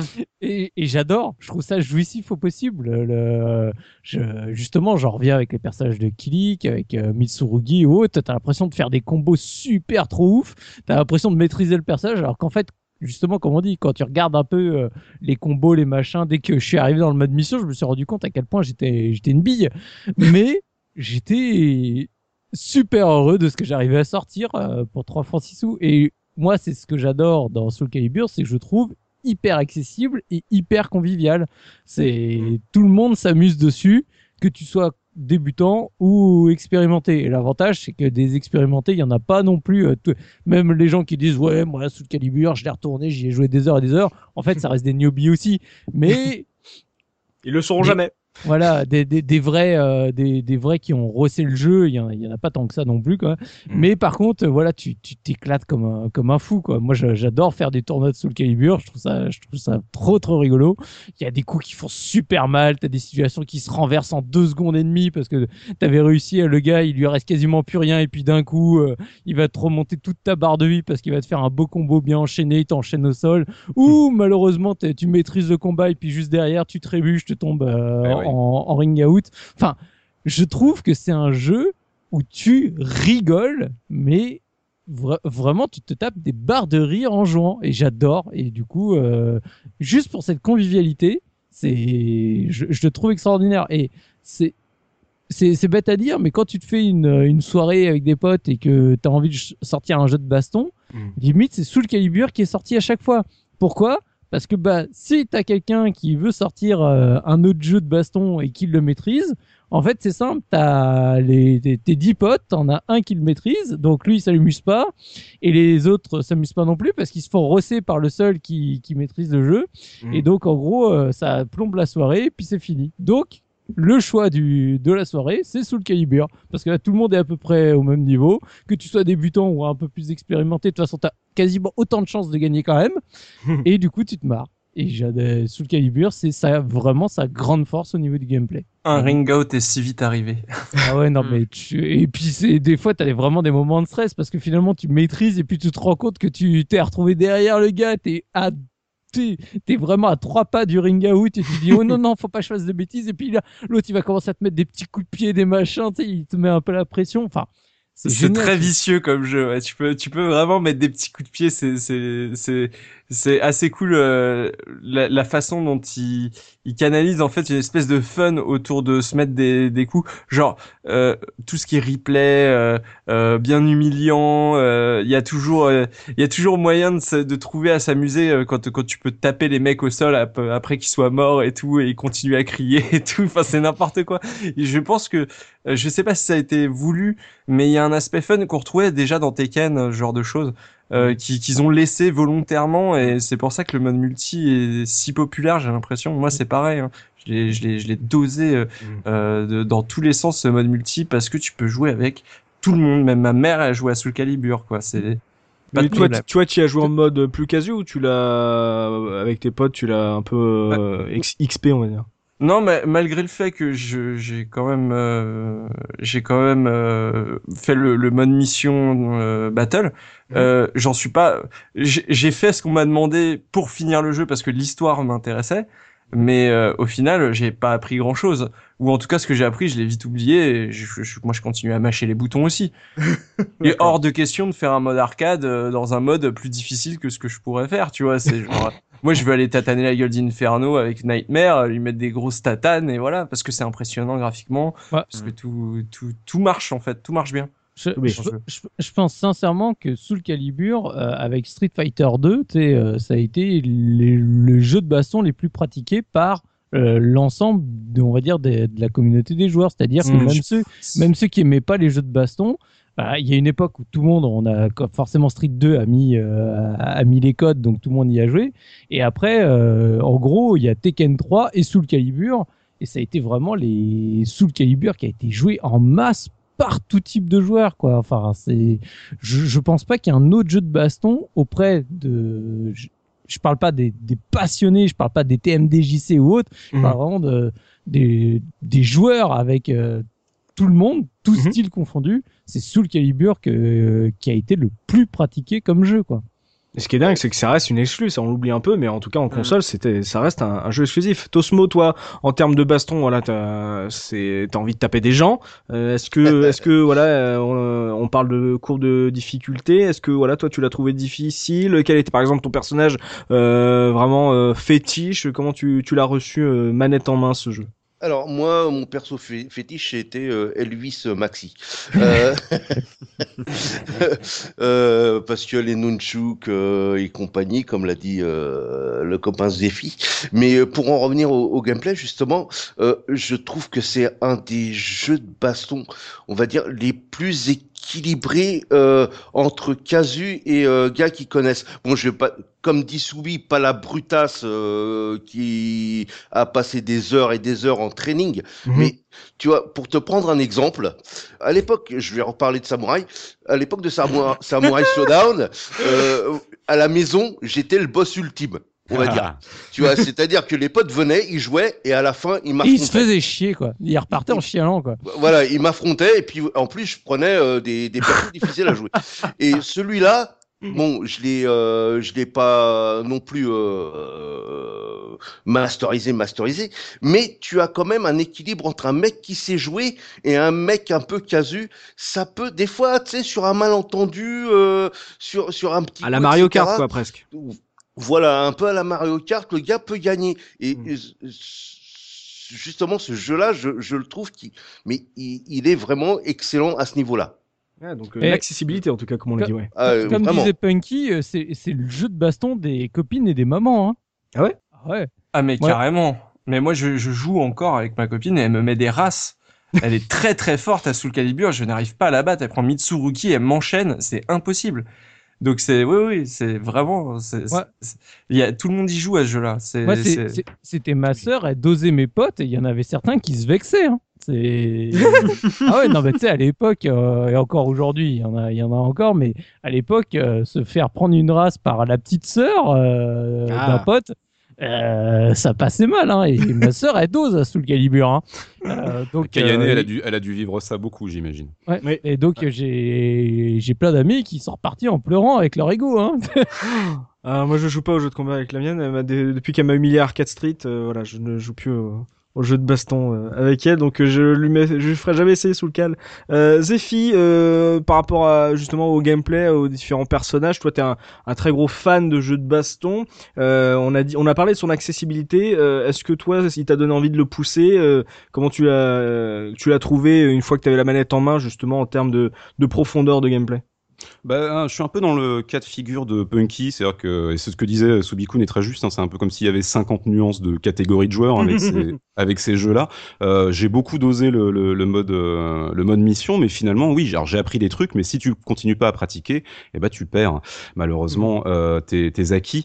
Et, euh, donc, euh, bah, pff, je pense pas être un bon joueur du tout à Soul Calibur, même si j'ai beaucoup joué, c'est ça la, la, la, vérité. Ce qui est très bien, et ce qui a été aussi euh, souligné à plusieurs reprises, c'est que la jouabilité dans ce jeu est très souple euh, en comparaison à un Tekken ou pire encore un Virtua Fighter où euh, voilà les enchaînements entre les attaques et un timing à respecter qui est pas évident. Dans Virtua Fighter, c'est absolument inaccessible si tu rentres pas dedans. Et c'est la science du jeu de combat Virtua Fighter, mais véritablement. Et c'est extraordinaire. Hein. C'est une série qui est formidable, mais qui n'est pas du tout accessible. Donc c'est ce qui a rendu aussi le jeu abordable, c'est le fait de pouvoir enchaîner de manière souple les attaques et euh, mais le sentiment de liberté. euh, on en parlait tout à l'heure, le fait de pouvoir totalement. euh, se déplacer autour du personnage de manière libre. Euh, ça vient. Alors ça, peut-être que c'est une anecdote que tu voulais pas lasser, Tosmo, l'origine de ce truc-là, non? Non, non, vas-y, vas-y.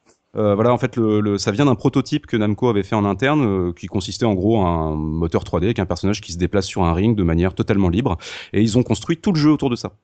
Ils sont partis de ça en se disant mais c'est génial en fait ça correspond parfaitement euh, à ce qu'on veut enfin à ce qu'on veut intégrer en termes de, mécanique de jeu euh, pour ce pour pour la suite de Soul Edge. Donc on va euh, voilà on va laisser le, le, le, personnage pouvoir courir hein, littéralement sur le ring. Et voilà tu tu tu assembles tous ces tous ces petits aspects. Ça rend le, le jeu extrêmement convivial. Et voilà le jeu des mamans et des copines c'est tout à fait ça. Et c'est très très bien.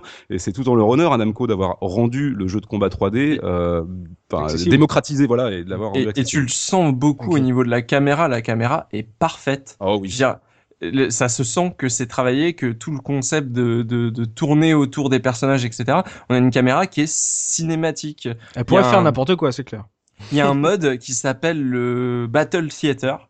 euh, où tu peux faire combattre deux personnages ou voir des démos de personnages qui Ouais. montent leurs coups et des, des choses comme ça. Et tu peux organiser des combats de n'importe quel personnage et t'as une caméra cinématique qui est parfaite. Je veux dire, c'est c'est assez incroyable sur Dreamcast une caméra comme ça. Je veux dire, les mecs euh, se sont fait chier. Même Se- Sonic, on se- il y arrive pas. Hein. Non, Ah malheureusement. bah surtout pas Sonic, mais euh, mais tu prends tu prends des caméras de bah j'ai pas d'autres exemples, mais par exemple euh, Project Justice euh, qui est sur la même console et qui est sorti à peu près à la même époque n'a pas une aussi bonne caméra et pourtant c'est un jeu en 3D où tu peux tu peux bouger dans l'espace. Mais euh, Zephy, euh, toi qui es assez euh, friand de jeux de combat, moi qui suis totalement profane, le fait d'avoir des, armes blanches, enfin de se, bastonner avec des armes, ça, donne quoi comme on va dire comme gameplay par rapport à, sa concurrence? Est-ce que pour toi le jeu il est peut-être plus agressif, plus lent que ce qui se fait? Comment comment il est classé par rapport à la communauté des, fans de jeux de baston?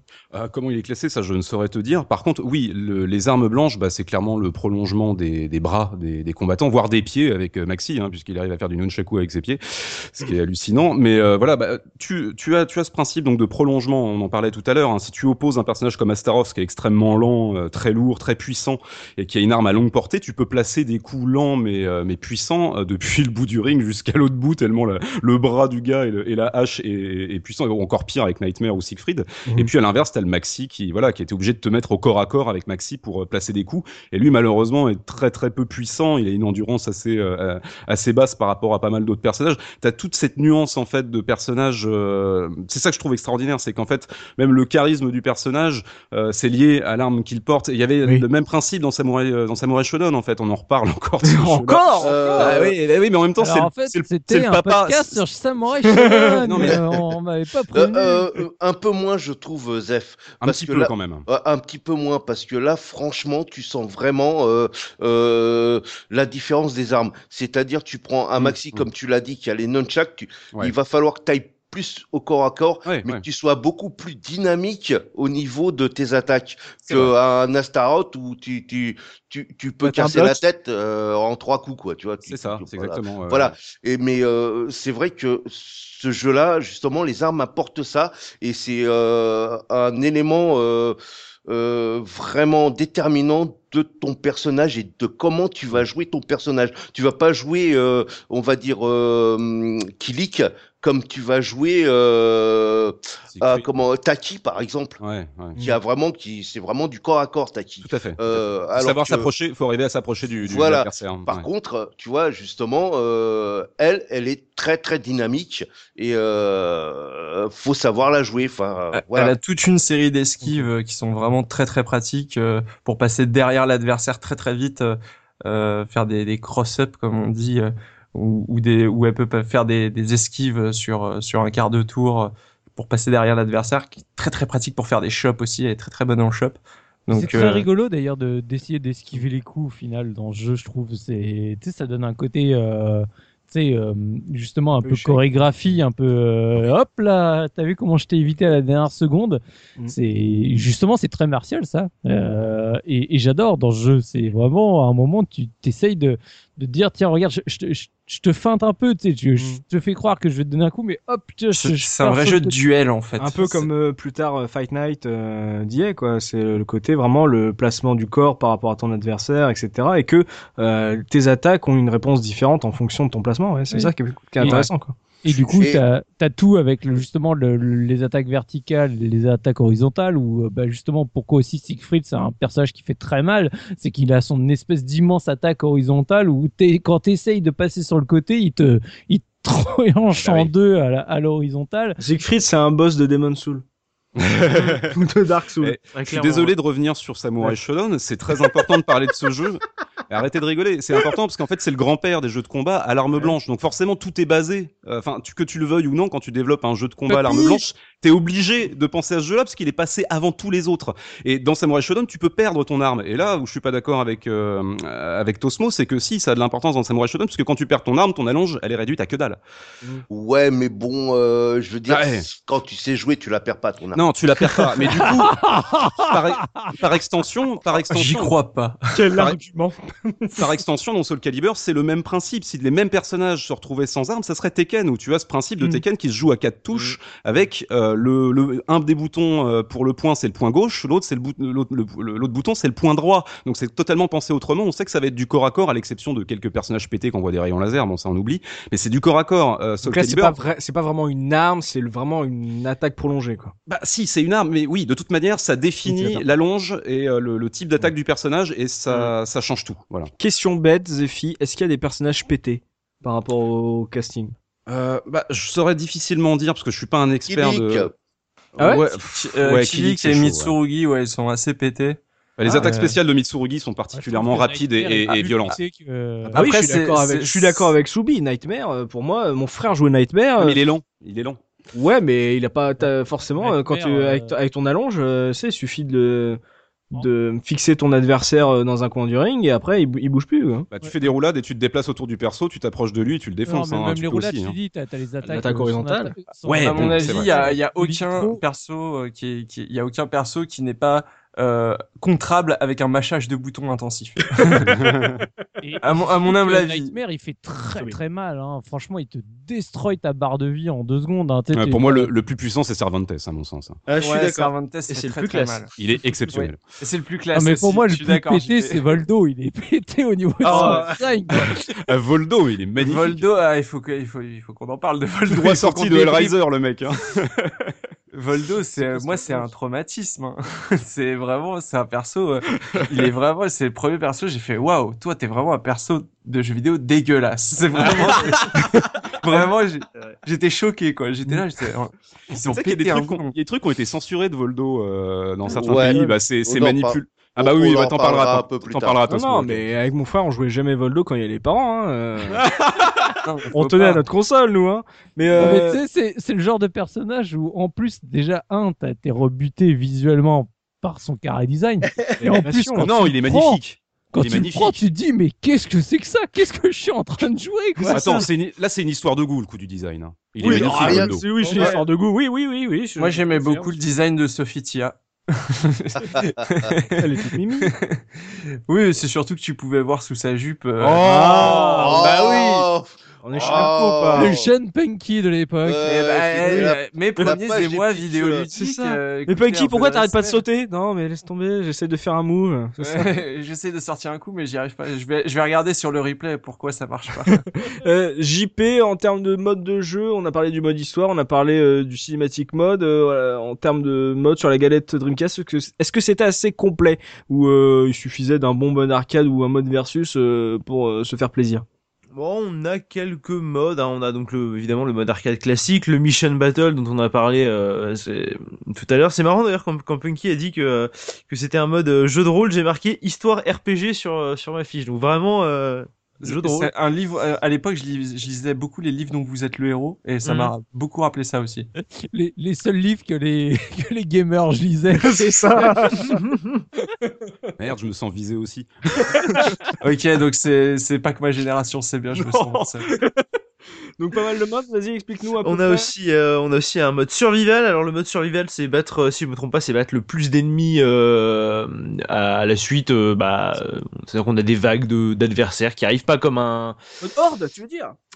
Non, enfin c'est pas parce que la manière dont je le décris, on pourrait croire que c'est un mode euh, style euh, Ah, les combats Street of Rage, alors que pas du tout. Oui, voilà, c'est enchaîner les combats euh, contre un adversaire jusqu'à ce qu'on perde. Euh, on a aussi donc le fameux mode versus évidemment hein, qui s'il n'avait pas été là est-ce que le jeu euh, s'en serait mieux vendu on ne sait pas. Euh, le team battle aussi. Alors je vous avouerai que pour les deux derniers team battle et le time attack euh, j'ai eu un peu de mal à, à visualiser vraiment euh, comment ça se passait parce que euh, c'était alors je sais pas pourquoi mais euh, mon jeu euh, s'est mis à déconner à chaque fois que j'ai voulu lancer les modes. Alors je ne sais pas euh, je pense que ma galette doit être à un minimum rayée du coup, c'est des modes que euh, que je n'ai pas pratiqué. Euh, le team battle, si je me trompe pas, c'est on, on choisit euh, plus deux ou trois Ouais. personnages. Euh, peut-être jusqu'à si huit. Si t'es plus, euh... Jusqu'à 8 personnages. Oh, c'est un tournoi choisir. vas-y parce que moi, du coup, Alors, comme je sais pas plus Tu les as, faire. tu as euh, le team battle, donc c'est huit- euh, tu peux choisir jusqu'à 8 personnages euh, chacun, chaque joueur, il peut jouer à, à deux joueurs, et en Mhm. fait ces 8 personnages vont se battre d'affilée, t'as un roster, et donc euh, c'est le premier vies, qui arrive quoi. à la fin du roster de l'autre. Voilà, c'est des vies. Et, euh, et euh, donc ça, je m'en souviens très bien. En multijoueur, c'est un des modes les plus fun parce que Ouais, tu vois tous ouais. les persos passer. Mm. Euh, il est vraiment très très cool. Et tu et euh, et donc il y avait un mode euh, un mode. tu m'avais dit quoi d'autre? Excuse-moi. Le team battle et le time attack. Voilà, et le time attack, justement, il faut euh, te taper tous les personnages du jeu dans un ordre aléatoire, je crois, Ah, voilà. le plus rapidement possible. Voilà. Ouais, t'as un timer, hein, t'as un gros timer, genre, je sais Mm. plus c'est quoi, c'est pas une demi-heure, un truc comme ça? Je sais plus. Euh, il, me- semble que c'est un mode speedrun, speedrun pardon, avec un score ça, quoi à la fin. Ah, c'est un truc à la fin, d'accord, d'accord, c'est libre mais avec un score. C'est bien ça, Mm. c'est pour, euh, on va dire c'est les petits modes arcade, mais le mode, euh, ouais, euh, Team Battle est, est assez cool, effectivement, ouais. Ah, il- ça, ça manque d'un petit mode. Euh, À quatre d'un joueurs petit mode- Non, d'un petit mode comme dans Tekken 3, un mode euh, à la Street of Rage. Mais moi, ah oui. tout le monde Oh. déteste ce mode-là, c'est un Oui. mode que j'adore. Non, il est... ouais, je suis d'accord avec toi, JP. Eh oui. Oh Ça, Ah. manque d'un- ça manque d'un mode euh, Street of Rage. Un mode beat'em up. Pour moi, ouais, il ouais. manque autre chose Mais- quand même. hein. Dis-moi. Un, un vrai boss, hein, parce qu'il y en a marre des, des boss de, de jeux de baston où c'est euh, le boss et qui reprend Oui. euh, à la- à la- en gros tous les autres persos quoi. Je trouve vrai. que c'est d'une feignantise. euh, Mais il fait ça au deuxième round, parce qu'au premier round, il se bat avec l'arme de, de Siegfried, en fait. Enfin, avec, la, Oui. avec lui-même, en fait, puisque c'est le seul Edge, en fait, Inferno. Ouais, ch- chouette. Ceci dit, Inferno était très classe. Les jolis Bah, effets de flamme passaient très bien à l'époque sur Dreamcast. C'était Ouais, puis au moins le boss est bon, cohérent par rapport à l'histoire. Bon. Ouais, mais bon, si tu veux, j'en avais un peu marre, quoi. Je comprends, je que, comprends. Que, que ça va de Virtua Fighter à, Ouais, ouais. à, à Mortal Kombat ou autre. Enfin, à un moment, Eh, j'en ai marre. tu, du- tu préfères ça ou. Necrid Bah, Je préfère Necrid parce que j'aime bien Necrid. C'est quoi Necrid c'est celui de Soul K2, c'est ça? Oui. Bah, Ah, moi, j'aime bien. ben, dans Tekken, t'as des vrais boss. Dans. Ouais. Enfin, euh, True Ogre, on va pas trop en parler par contre, mais. Euh, Non, non, mais bon. Oui, oui, voilà. non, mais parce, que, mais parce que Cervantes, si je me trompe pas, c'était le boss du coup de. Tout à fait, du Oui, premier. mais ouais. Cervantes avait de la classe. Ah là, Cervantes qui est ultra Et stylé. sous le avec- calibre, je suis désolé, Ah. Inferno, moi, ça, ça m'a pas fait. Ouais, c'est vrai qu'il manque. tout, ouais, t'as raison, il manque effectivement un boss en- avant Inferno. Avant Inferno, ouais. ouais, ouais. Bon, en tout cas, euh, il y a pas mal de modes de jeu. En tout cas, euh, on a euh, retenu euh, dans la partie univers le mode, euh, le mode d'histoire. En tout cas, dans le gameplay, euh, ça, ça s'est plutôt bien passé. Donc complet, accessible, convivial. Euh, le Mario Kart du jeu de baston sur Dreamcast, euh, qui plaît à, tout le monde, euh, que ce soit au casu ou au hardcore, qui ont envie vraiment de tout de progresser. Il y a énormément de, de subtilité dans ce gameplay. Il est extrêmement complet. Il peut être complexe, comme l'a dit JP. Donc vraiment. pour un des jeux de lancement de la Dreamcast, c'est du très très lourd qui nous avait été proposé par Namco avec ce Soul Calibur. Donc en arcade, j'ose même pas imaginer la folie que ça devait être, dire tout ce, cette profondeur de jeu et pour un jeu aussi accessible, donc qui doit faire euh, euh, craquer euh, des pièces euh, au casu parce que justement ils ont l'impression de faire plein de trucs et euh, au En fait, non. parce qu'il faut le. Oui voilà, mais c'est ça qui est bien, c'est que tu sais, t'es pas très bon, mais au moins le jeu te récompense visuellement euh, Mm. et euh, et t'as envie de, de prolonger parce que t'as l'impression d'être bon quoi. Tu dis ah ouais, je, je le touche donc euh, c'est plutôt voilà une bonne recette qui est assez qui est assez ouverte, qui est assez large, un spectre assez large. Moi je trouve ça vraiment euh, assez étonnant que vous ayez à peu près le même avis que j'avais euh, moi à l'époque aussi. C'est euh, et je me rends compte en fait que j'étais mauvais évidemment à l'époque, mais euh, en tout cas euh, ouais gros jeu. Et On l'a euh, tous été mauvais sur Soul Cal. Absolument. Ah ouais, mais on l'est toujours tous. Euh, D'ailleurs, je pense que si, si un jour on se voit et qu'on lance un euh, ça sera pareil, hein, ça sera du mâchage de boutons, il y a personne qui fera le malin. Enfin, sauf Tosmo, parce que Tosmo, il sait Non, bien non, jouer. lui. Non, non, non, c'est, c'est, c'est comme vous, hein, ça. Et D'ailleurs, pour, juste pour, pour terminer, je, je dis souvent que Tosmo c'est le sosie de Hulk Hogan, mais en fait je change. Tosmo c'est quand même le, le sosie de Cervantes. hein. Ah, Ouais, ça, Quand j'ai- relancé le jeu et qu'il y avait la, la vignette de Cervantes, j'ai fait oh la vache, c'est tellement Tosmo quoi. Ah, c'est parfait. Tosmo, c'est euh, Wolfgang Krauser de Fatal Fury avec l'armure de Senseiya. Vas-y. oh là là Tosmo et Ah, Cervantes, j'en la prends pour mon grade. Attends, c'est- eh, de, de ma bouche, c'est un compliment. hein. Ah, mais Ah, c'est un si, compliment aussi. merci, Ouais, Cervantes, attends, on Merci, dit pirate et tout. Ouais, ouais, méga pirate. Donc dans le gameplay, on va très très loin euh, avec un truc assez large. On va parler euh, justement euh, esthétique, un point sur euh, l'esthétique, et évidemment la, la technique. Zephy, euh, on va commencer euh, par ce qui frappe en premier, donc euh, la technique du jeu, les graphismes. On dit souvent que c'est un des plus beaux jeux de la console et ça nous a été vendu à l'arrière de la boîte comme un jeu ultra réaliste, le plus plus beau que l'arcade, même un portage console plus beau que l'arcade. Est-ce que c'est également ton avis? Oui, oui, oui. Alors, moi, je reviendrai sur, rapidement sur la version arcade que je trouve tout à fait honorable, qui est une évolution logique après Tekken 3, parce que je crois qu'il est sorti un an après. Euh, la version Dreamcast, évidemment, euh, la qualité des textures, c'est du délire. Euh, les modélisations sont affinées. T'as de l'anti-aliasing, et ça, c'était un des trucs magiques de la Dreamcast que la PS2 était incapable de faire à peine un an après. Euh. Euh, voilà. Et l- alors que j'adore, mais c'est une- c'est peut-être ma console préférée, la PS2. hein, donc euh, bon, je reste réaliste par rapport à ça. La PS2 t'es pas capable de ça. Euh, les décors en vrai 3D, parce qu'en fait dans la version arcade, tu avais c'était le principe que tu avais dans Tekken, c'est-à-dire que c'est une espèce de rouleau. Euh, qui est autour du qui est autour de la zone de, de combat en fait hein. Ah, c'est ça, un ça diffère entre les versions? Euh, oui, en fait, euh, de la même manière qu'un Tekken, euh, le Soul Calibur arcade, c'est c'est une texture plaquée en fond. C'est un cylindre en fait. Ah, Tu vois très... Ça se voit. pff, si tu si tu connais un peu comment sont faits les jeux en 3D, tu le vois. Oui, c'est comme, euh, comme la Skybox euh, d'Half-Life que j'adore euh, citer. euh, Tout à fait. C'est comme une skybox, c'est exactement ça. Mhm. Tu, tu as bien, tu as bien fait de préciser le terme.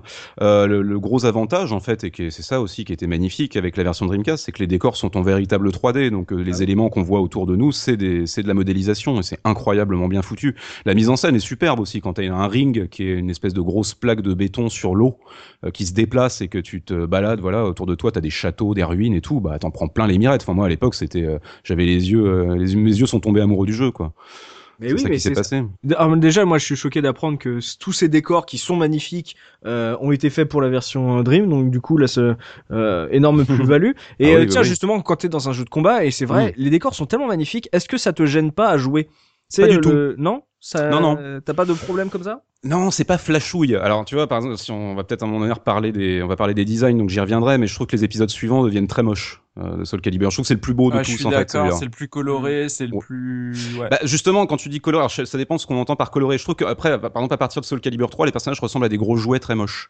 Et, euh, avec, et c'est très flashouille. C'est-à-dire que vraiment avec des couleurs, mais euh, ultra saturées. Et je trouve ça dégueulasse. Soul Calibur, il y a une véritable euh, direction artistique où les décors et les personnages entrent en symbiose. Et ça fonctionne très très bien.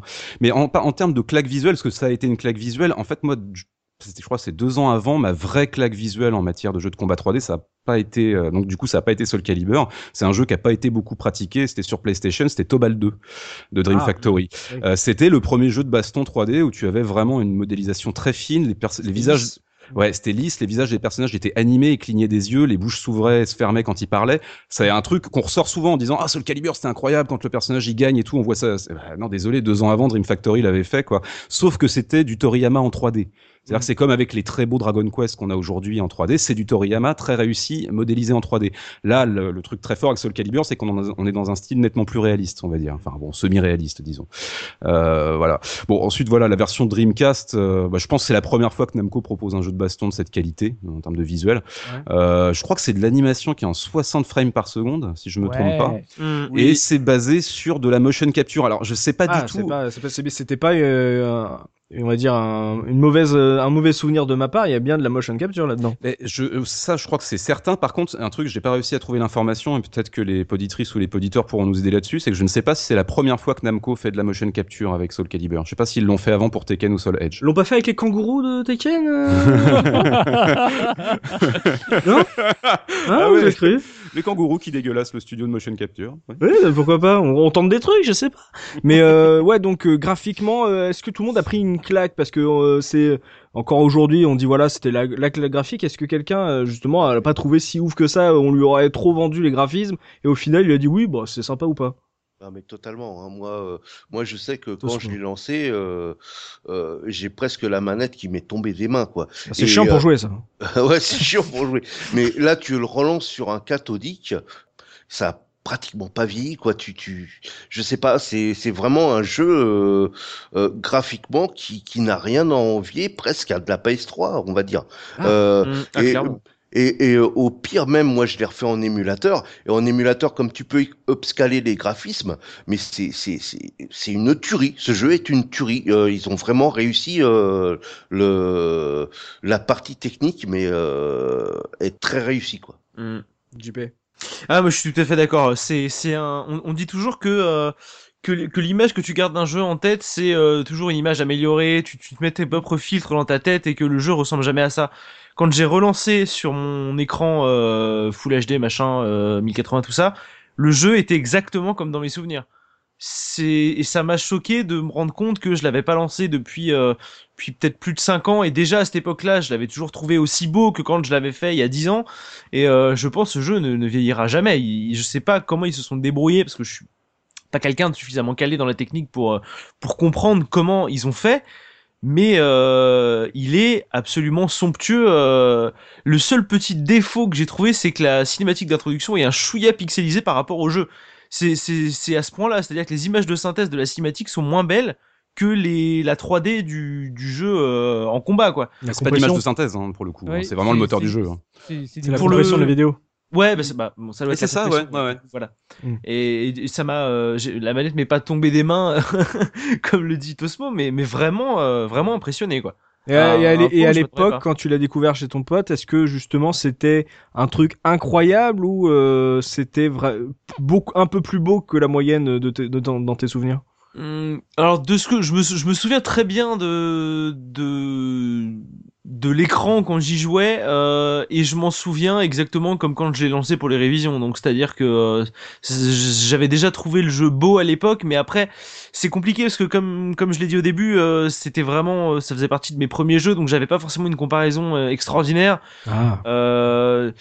Euh, je l'avais trouvé peut-être plus joli que Tekken 3. C'est vrai que j'avais beaucoup pratiqué Tekken. Enfin, beaucoup pratiqué Tekken 3, c'est- tout, est relatif. Mais j'aime beaucoup Tekken 3. hein. Je trouve qu'il a, au niveau du design, il y a de très bonnes choses. Mais euh, il y a les polygones sont un peu plus voyants sur Tekken 3 que sur euh, que sur Soul Calibur. Bah, tu m'étonnes. C'est- No shit. Bon, bon voilà. Après, euh, mais mais mais c'est pas mais c'est pas pour ça que Tekken 3 est moche. C'est Oui. c'est ça que je veux dire aussi. Mais il y a il y a un enfin il y a un truc qui s'est passé. Je sais pas chez Namco, ils ont foutu le turbo, j'en sais rien. Ils Ah, mais ils ont galéré. qu'ils Hein. ont foutu. Ils ont galéré. euh, C'était un travail de dingue. Hein. euh. eh ben, le travail en tout cas est récompensé parce que euh, je- enfin je sais pas on est plus de 15 ans après la sortie du jeu et euh, il est toujours extraordinaire quoi. Soubi, toi tu l'as fait, euh, on va dire à la mort annoncée de la Dreamcast, donc pas au moment où il est sorti. Est-ce que toi t'avais quand même pris une claque à ce moment-là? Ah oui, oui, bah j'avais pris une claque quand on me l'avait montré, euh, Ouais. même si j'y avais pas joué tout de suite, même si je l'ai pas, j'ai pas pu la, la voir en main tout de suite. J'avais déjà pris une première claque à l'époque, mais surtout il faut savoir que moi à cette époque-là, je sors de, on va dire de la N64 filtre flou. Et d'un coup, je me retrouve avec un jeu où sur ma sur ma télé, parce que en plus je changeais de télé à ce moment-là, et avec un, un beau câble RGB derrière, machin et compagnie. Ah, tu l'as pas fait en noir et blanc celui-là? Non. Donc euh, du coup, faux. du, du coup, euh, pff, c'est au niveau graphique euh, du 60 Hz euh, direct, parce que pareil, je l'avais déjà dit à l'époque, la Dream, ça a été la première console à vraiment introduire pour de vrai chez nous le 60 Hz. Oui. Euh, voilà, c'est les couleurs, le, le pas de pixels qui traîne, c'est net, c'est en 60 Hz et c'est super. Les animations, c'est hyper fluide, ça va super vite. Enfin, c'était pas une claque que j'ai pris, c'est j'ai trouvé ça extraordinaire. Mm. Et petit détail, parce que je pense que je serais le seul à le dire, donc j'en profite, c'est Mm. que deuxième truc trop mignon que j'adorais avec la Dream, c'est quand tu prenais le VMU, tu regardais Ouais. sur Soul Calibur, t'as les petits personnages en pixel art Mhm. qui font euh, un ou deux petits mouvements de, de combat. Et je les trouve mortels. Ils sont Ouais. trop mignons, ils sont trop classe. Mais c'est vrai. Et ça, tu, ça, tu peux faire l'émulateur, tu peux faire tout ce que tu veux. Tu le retrouveras pas ça. Voilà. Et il y a que quand tu sors ta vraie manette avec ta vraie VMU que tu retrouves ce petit truc là sur euh, ton écran à cristaux liquides de ta carte mémoire. Et ben ils sont excellents. Chaque personnage, son, son petit SD, il est, il est énorme. Du niveau clairement des, des jeux de baston euh, des SNK sur la Neo Geo Pocket. hein. Franchement. hein. Ah oui, Ah, non, ouais, je non. trouve, hein, je trouve. ouais, ouais. du beau pixel art quoi. Donc, euh, c'est vrai, donc vraiment, ça a la classe dans tous ces petits détails, quoi. Et c'est, Hmm. enfin voilà, ça- et je suis d'accord qu'aujourd'hui, je le trouve toujours aussi beau. Euh, il est, après, euh, il faut quand même avoir le bon matos, le bon câble ou autre, même sur une télé HD, machin et compagnie, il faut quand même avoir un peu, euh, un, peu le bon matériel. Moi, j'y joue plutôt sur ma petite, euh, ma petite 4 tiers. Ça rend euh, vraiment comme à l'époque. C'est magnifique et je suis super content. Après, il Oui. y a le character design. Et là, je pense que Mm. C'est, je serais moins. euh, Enfin, il y, a de tout pour moi en Ça termes de character design. Il y a à boire et Ça à m'a manger. pas choqué euh, personnellement euh, le cara design. euh, Ça va Sofitia Ouais. Ouais, non, mais pas que ça. Par exemple, je prends, Euh, un tout autre registre, Lizardman, je le trouve trop cool, quoi. Lizardman, il, Ouais. il est stylé, quoi. Enfin, Grave. je veux dire, c'est un, c'est un putain de raptor, quoi. Enfin, ça défonce. enfin, Ah ouais, ouais, t'as raison, t'as raison. Il est, il est trop cool, tu vois, tu sors de Jurassic Park et tout, euh, tu vois ça, tu fais, ouais, il a une épée, c'est des dinos avec des épées, quoi, il y a tout. Il y a une bonne animation en plus, il fait un peu, euh, euh, on va dire, personnage de Golden Axe. Euh, ouais, ouais, Ah, il fait un oui. peu, il fait un peu, euh, euh, ouais, vraiment mob de RPG, quoi. Enfin, ça marche pas mal. Euh, j'ai- moi, j'aimais beaucoup ce perso, et puis, t'en as d'autres qui sont très cool. Euh. Moi, Euh, il y a des personnages que je trouve absolument fabuleux et il y en a que je trouve absolument dégueulasses. On l'a déjà dit avec Voldo, je trouve absolument dégueulasse. Ivy, j'accroche pas du tout. Moi, le, Oh. le, Oh non. le, le SM, c'est pas mon, c'est pas mon délire. Ah bah oui, Voldo, là je comprends maintenant. Donc, euh, enfin voilà, si Lizardman, je suis pas, je suis pas fan non plus. Rock, je suis, je suis pas. Ouais, je, je le trouve cool avec sa tête de taureau perso. euh, euh, est-ce qu'on est au niveau de dégueulasserie d'un Killer Instinct? Ben, non, non. il ressemble quand même Ah. vachement à un perso de Killer Instinct. Hein. Ah. Je, je, je trouve personnellement, hein, quand, vous, quand on l'a évoqué, je, je sais pas si je me fais des faux souvenirs sur Killer Instinct, mais il n'y a pas un perso euh, à la con dans ce genre-là. Raptor. Ouais, voilà, c'est ça, ouais. Et je trouve que Lizardman, pour le coup, il est, enfin, il est, il, il fait, il dénote pas particulièrement au milieu de l'espèce de bordel qu'est le Cara Design, mais et c'est pas, euh, je dis, je dis pas ça, euh, c'est le bordel, c'est moche, je dis c'est le bordel parce que ça va dans tous les sens. Dans tous les sens. Il, il dénote pas, mais euh, ouais, c'est un homme lézard, quoi. Donc, euh, d'accord, pourquoi ouais, pas. bah, c'est de la fantaisie de mauvais goût, mais c'est, ça reste de la fantaisie quand même. Enfin, je veux dire, il y a, y a, tu, on, on parlait des livres dont vous êtes le héros, mais y a, y a- c'est, le genre de bestiaire qu'on va retrouver dans le genre de livre-là. Tu retrouves un samouraï par-ci, euh, un, un chevalier en armure par-là, euh, voilà, ça. Mais, après, tu ça vois, ça, fonctionne. ça, ça me dérange pas qu'il y ait un personnage un peu chelou comme ça. euh, je reviens sur Tekken 3, mais un de mes personnages préférés de Tekken 3, c'est King, qui a quand même une tête Magnifique. de tigre et qui est absolument génial. Et je trouve que euh, Lizardman, il a pas de charisme. Ah, Et il y avait pas un dino aussi dans. Tekken, il y avait pas Gun, ou je sais Gun. pas quoi. Si, mais Gun, tout c'est à un fait. placement Ah, mais t'as, un kangourou dans Oui, oui. Et Alex Oui. aussi, qui est un dinosaure. Mais Zé- Zephy, justement, euh, quand on, re- on repense, par exemple, là, dans le Cara Design, on repense à Soul, Soul Edge, qui était peut-être un peu plus, on va dire, sage, euh, Oui, un peu plus fade, on va dire, entre guillemets, sans, sans dire, sans dire que c'est un gros mot fade, mais en tout cas, il, Ouais, ouais, ouais. il, il était pas assez euh, détaché, assez euh, marquant euh, visuellement. Euh, toi, t'as dit que tu trouvais que le Cara Design de la série Soul commençait à euh, au fur et à mesure des épisodes commençait à partir vraiment dans tous les sens. Ouais. Euh, Est-ce que ça veut dire que pour toi, même si ça va euh, un peu partout euh, dans le dans le Soul Cal 1, euh, ça reste, euh, on va dire, homogène par rapport à ce que euh, ça ça propose euh, en termes entre entre tous les personnages? Il y a il y a pas, on va dire, un un gros what the fuck d'un côté et des trucs beaucoup plus sages de l'autre? Il y a quand même un des costumes de Yoshimitsu, il est en pyjama violet, c'est vraiment pas beau. Mais bon, à part ça, non, non, je trouve, regarde, prends un reptile avec une arme, d'un côté t'as les tortues ninja, de l'autre côté t'as Lizardman. ah oui, sur le Bravo. principe, sur le principe Lizardman, de il les défonce. Bah, bah, carrément, carrément, mais carrément, il est superbe, je trouve. Mais pour moi, en fait, c'est la meilleure période de Namco en termes de design de personnages. Je trouve qu'ils sont tous très élégants et vraiment fins dans leur ma- dans la manière dont ils sont euh, leur silhouette en fait. Euh, plus tard, moi, comme je le disais, les personnages, je les trouve trop musclés et trop flashy. C'est des gros jouets. Et pff, le pire, c'est les personnages féminins euh, qui, comme- qui progressivement, à partir de- du troisième épisode, commencent à ressembler à des icônes porno. Mhm. Euh, c'est clairement là pour le coup. Et moi, je boycotte totalement. hein. C'est Ah, devenu sale. Hein. C'est devenu sale, c'est fait pour vendre des palettes de jeux à des hordes de puceaux, et moi je supporte pas ça, quoi. Euh, Tekken, tu vois, l'univers de Tekken, c'est un univers moderne, urbain, qui flirte limite avec la SF, euh, avec parfois des personnages, on l'a dit, un peu grotesques, mais c'est, ça reste rigolo, c'est une question de goût. Soul, Soul Calibur, bah, ça se base sur déjà les, les solides designs de Soul Edge. C'était un, un projet un peu expérimental, Soul Edge, hein, pour, euh, pour, euh, parce que ça sort, mais juste un an après Tekken. On a tendance à l'oublier, mais le premier Tekken, c'est 94 en arcade, et Soul Edge, c'est 95 en arcade. Ouais. C'est tout de suite après, quoi. Alors des fois, on se dit non, c'est sorti longtemps après. Enfin bref. Je trouve que le grosso modo le résultat est magnifique, tout y est. Euh, pour moi le top c'est Voldo, Kilik et, Cervantes. Alors bon je sais Voldo on va pas s'entendre avec Soubi, c'est pas grave. et le le- il y a les seconds costumes aussi, ça c'est encore une preuve de la générosité de Namco, c'est que plutôt que de faire un truc à la Street Fighter où tu veux du faire du score mirror match. Voilà où tu fais du mirror match, Ken en face il va juste avoir un kimono bleu au lieu d'avoir un kimono rouge. Là les gars ils changent de costard, de coupe de cheveux et tout. Enfin c'est Il y en a même qui ont devient blondinet, c'est- encore mieux, quoi. Maxi qui devient blond, ça j'ai du mal, je dois avouer. Et il y a, y y des persos qui ont carrément trois costumes aussi. hein. Il y a Oui, euh, genre oui. Siegfried et je sais plus qui qui ont Il y a- trois costumes. Je crois qu'il y a trois ou quatre persos qui ont un troisième costume à Ouais, débloquer. ouais, tu les, tu les débloques dans le mode mission, tout à fait, ouais. Ouais, ça m'a fait, ça m'a fait voyager hein, ce jeu vraiment. Mais c'est très complet. et, euh, je suis d'accord avec toi, c'est que euh, même si on peut ne pas accrocher par exemple au car design d'Ivy, elle est encore, euh, on va dire, sage dans celui-là. Ouais. Ah oui, là, là, à cette époque, ça va encore. Voilà, c'était le. En fait, elle aurait pas dû bouger du tout. Euh, fallait juste faire avancer la technique parce que elle était euh, à la fois euh, sexy, euh, violente visuellement, tu vois, Ouais. euh, Mhm. agressive, et en même temps euh, très élégante. Elle avait euh, dans ses animations une élégance qui faisait que même moi, jeune, j'étais quand même assez jeune quand j'ai eu la Dreamcast, c'est j'ai jamais été euh, choqué ou euh, gêné, tu vois, de jouer à Ivy, alors que j'étais extrêmement gêné de jouer Voldo. Parce que Voldo, pour moi, c'était sans équivoque. Il y avait un truc, même dans ses animations, dans sa manière de se déplacer, il y avait un. euh, Je me sens sale. Ah. Quand il arrive, quand il arrive sur le ring, c'est, c'est, c'est un peu abusé quand même. Quand, il fait la toupie aussi. hein.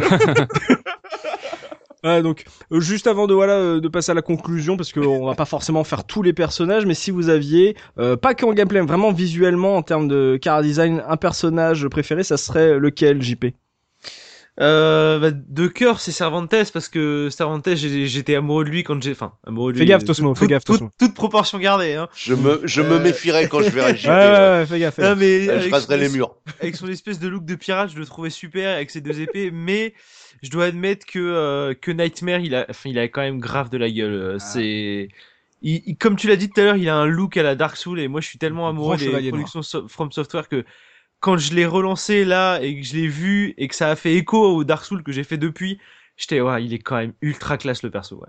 Nightmare, Donc euh, Nightmare et Cervantes. JP. Subi Ah, c'est tellement dur. À l'époque, euh, comme je disais, c'était Mitsurugi et Kilik que je préférais, mais maintenant j'ai juste un- une légère modification, c'est ça reste Mitsurugi Mhm. et euh, euh, Sugnina. c'est qui ça? C'est la la nénette qui a la lance, mais avec la lame au bout. Enfin, La, la Ah oui. barde, ouais. ouais. Elle, est- oui oui elle était dans Soul Edge. Oui. Exact. Oui, Kilik, en fait, c'est une déclinaison de Sangmina. Ouais. Ouais, Ouais, exactement. Et, donc maintenant ma préférence euh, va euh, pour Sugnina Hmm, par rapport à Kilik. D'accord Punky toi Bah écoute, euh, j'hésite pas mal et tout, mais Mitsurugi, ce qui est quand même vachement emblématique de jeu, je trouve, il du, le représente coup, pas mal. du coup on comprend pourquoi il était en couve de Dreamcast Bah ouais, justement, ça fait un gros lien avec ça, et je pense que aussi mon mon, mon souvenir est vachement lié à cette couve aussi, euh, qui que j'ai eu à, à la même époque. Et, euh, et on j'en- on en a pas trop parlé, mais j'aime beaucoup aussi le l'avant de la jaquette de Soul Calibur que je trouve très classe, la, Ouais, la, la ouais, ouais. jaquette européenne qui est très top. joli, hein, très très beau, très soft. On dirait presque que c'est un RPG que tu vas que tu vas acheter. Et donc euh, ça marche très bien. Et mais en dehors de ça, ouais, Mitsurugi pour le côté, euh, bah ouais, euh, ça met en avant le côté arme blanche et ça vend bien le jeu et je trouve qu'il est assez représentatif. Donc euh, ouais, je pre- maintenant je prends toujours Mitsurugi quand je joue en tout cas. Tosmo t'es toujours euh, Team Elvis? Euh, ouais, ouais, ouais, ouais, moi en fait, ouais. Maxi Mitsurugi, ouais, Mitsurugi parce que Aomaru, tu vois, mais euh, mais euh, ouais, beaucoup Maxi parce que Elvis. Et quand j'ai vu le truc, je sélectionne le perso et je fais, non mais il va, il va chanter Love Me Tender, c'est pas possible. Mais mais je sais pas comment ils ont eu l'idée de faire ça. Love-moi Euh, tendre avec des nunchaku. ouais. Ah, mais c'est c'est c'est c'est c'est complètement mais euh, j'ai trouvé ça mais complètement euh, what the fuck tu vois le, le gars avec euh, avec la veste de concert d'Elvis presque tu vois la banane et, et les nunchucks je fais et, et puis c'est un personnage super intéressant à jouer en plus Ouais. donc euh, bon voilà quoi Je crois que tu vas être le seul à, à le choisir. Zephy, ce sera quoi ta sélection? Ah bah moi je l'ai dit, hein, Tosmo, euh, Kilik et euh, Volto. Tosmo. Tosmo pirate. Donc euh, Cervantes aussi. Ouais, Cervantes, euh, vraiment j'aime beaucoup. Kilik qui est magnifique et vraiment le héros du jeu hein, pour le coup. hein. D'ailleurs il a une histoire tragique qui est très très belle mais on n'aura pas le temps d'en parler Mm. aujourd'hui. Et puis donc Voldo que je trouve incroyable, tout droit échappé d'Hellraiser. Personne, personne m'a cité Astaroth et son cœur au milieu du qui Ah, moi, sort. ça fait partie des personnages que je trouve Hmm. dégueulasses. Ah, je le trouve. Ah, tel- il est, il est Je- Ça, ça dépend le design. J'aime beaucoup le design cagoule, euh, cagoule masqué Ouais. là, qui est, Ça, ça très très très classe. vendredi 13, ça, euh, Ouais. C'est vraiment, euh... Oh. non, Halloween, ouais. pas vendredi 13, pardon. Et pareil pour euh, pour Rock euh, qui a une version euh, aussi avec un gros crâne euh, qui, est, qui est très très classe. Je suis d'accord. Oh là là. Alors voilà, je suis pas d'accord avec toi, Soubi, du coup là, mais euh, ouais, mais euh, moi, euh, en tout cas, ouais, c'est- au, moins on voit que c'est assez varié parce que même s'il y a Mitsurugi qui euh, qui est un peu le, le grand gagnant euh, euh, de vos cœurs, euh, on voit que c'est assez euh, varié, qu'il y en a pour tous les goûts. Ah, c'est- surtout que Mitsurugi, c'est euh, à l'époque où il a encore la classe, parce que dès le suivant, après, le deuxième costume, il a le plumeau derrière la tête. Ça- Ouais, tout, de suite, il, tout de suite, il a perdu euh, 10 points de charisme. C'est vrai. Mais c'est tellement vrai ça, mais euh, mais bon, c'est ouais, c'est pour ça que euh, il a peut-être une saveur particulière ce Soul Cal 1, c'est que en termes de design, on est à un truc euh, bien mieux marqué que le premier euh, sous le Edge et beaucoup plus homogène, on va dire que ce que sera la, la série par la suite. Donc c'est vraiment celui qui est le j'ai l'impression le plus équilibré en termes de, de design. Donc c'est même dommage qu'il soit sorti que sur Dreamcast à l'époque parce qu'il aurait peut-être pu faire un énorme carton s'il était sorti sur toutes les plateformes de l'époque. Mais bon, au moins la Dreamcast a une énorme pépite dans sa ludothèque. Bon, elle a pas, elle a pas celle-là, mais au moins elle a celle-là. Et en plus, c'était un des premiers jeux, donc c'est assez rigolo de voir euh, la claque graphique que vous avez pris Et pour un jeu de surtout- lancement, quoi. Surtout, juste pour ajouter, euh, pour ajouter à ce que tu disais, c'est vachement intéressant parce qu'ils ont vendu le 2 que sur la réputation du 1.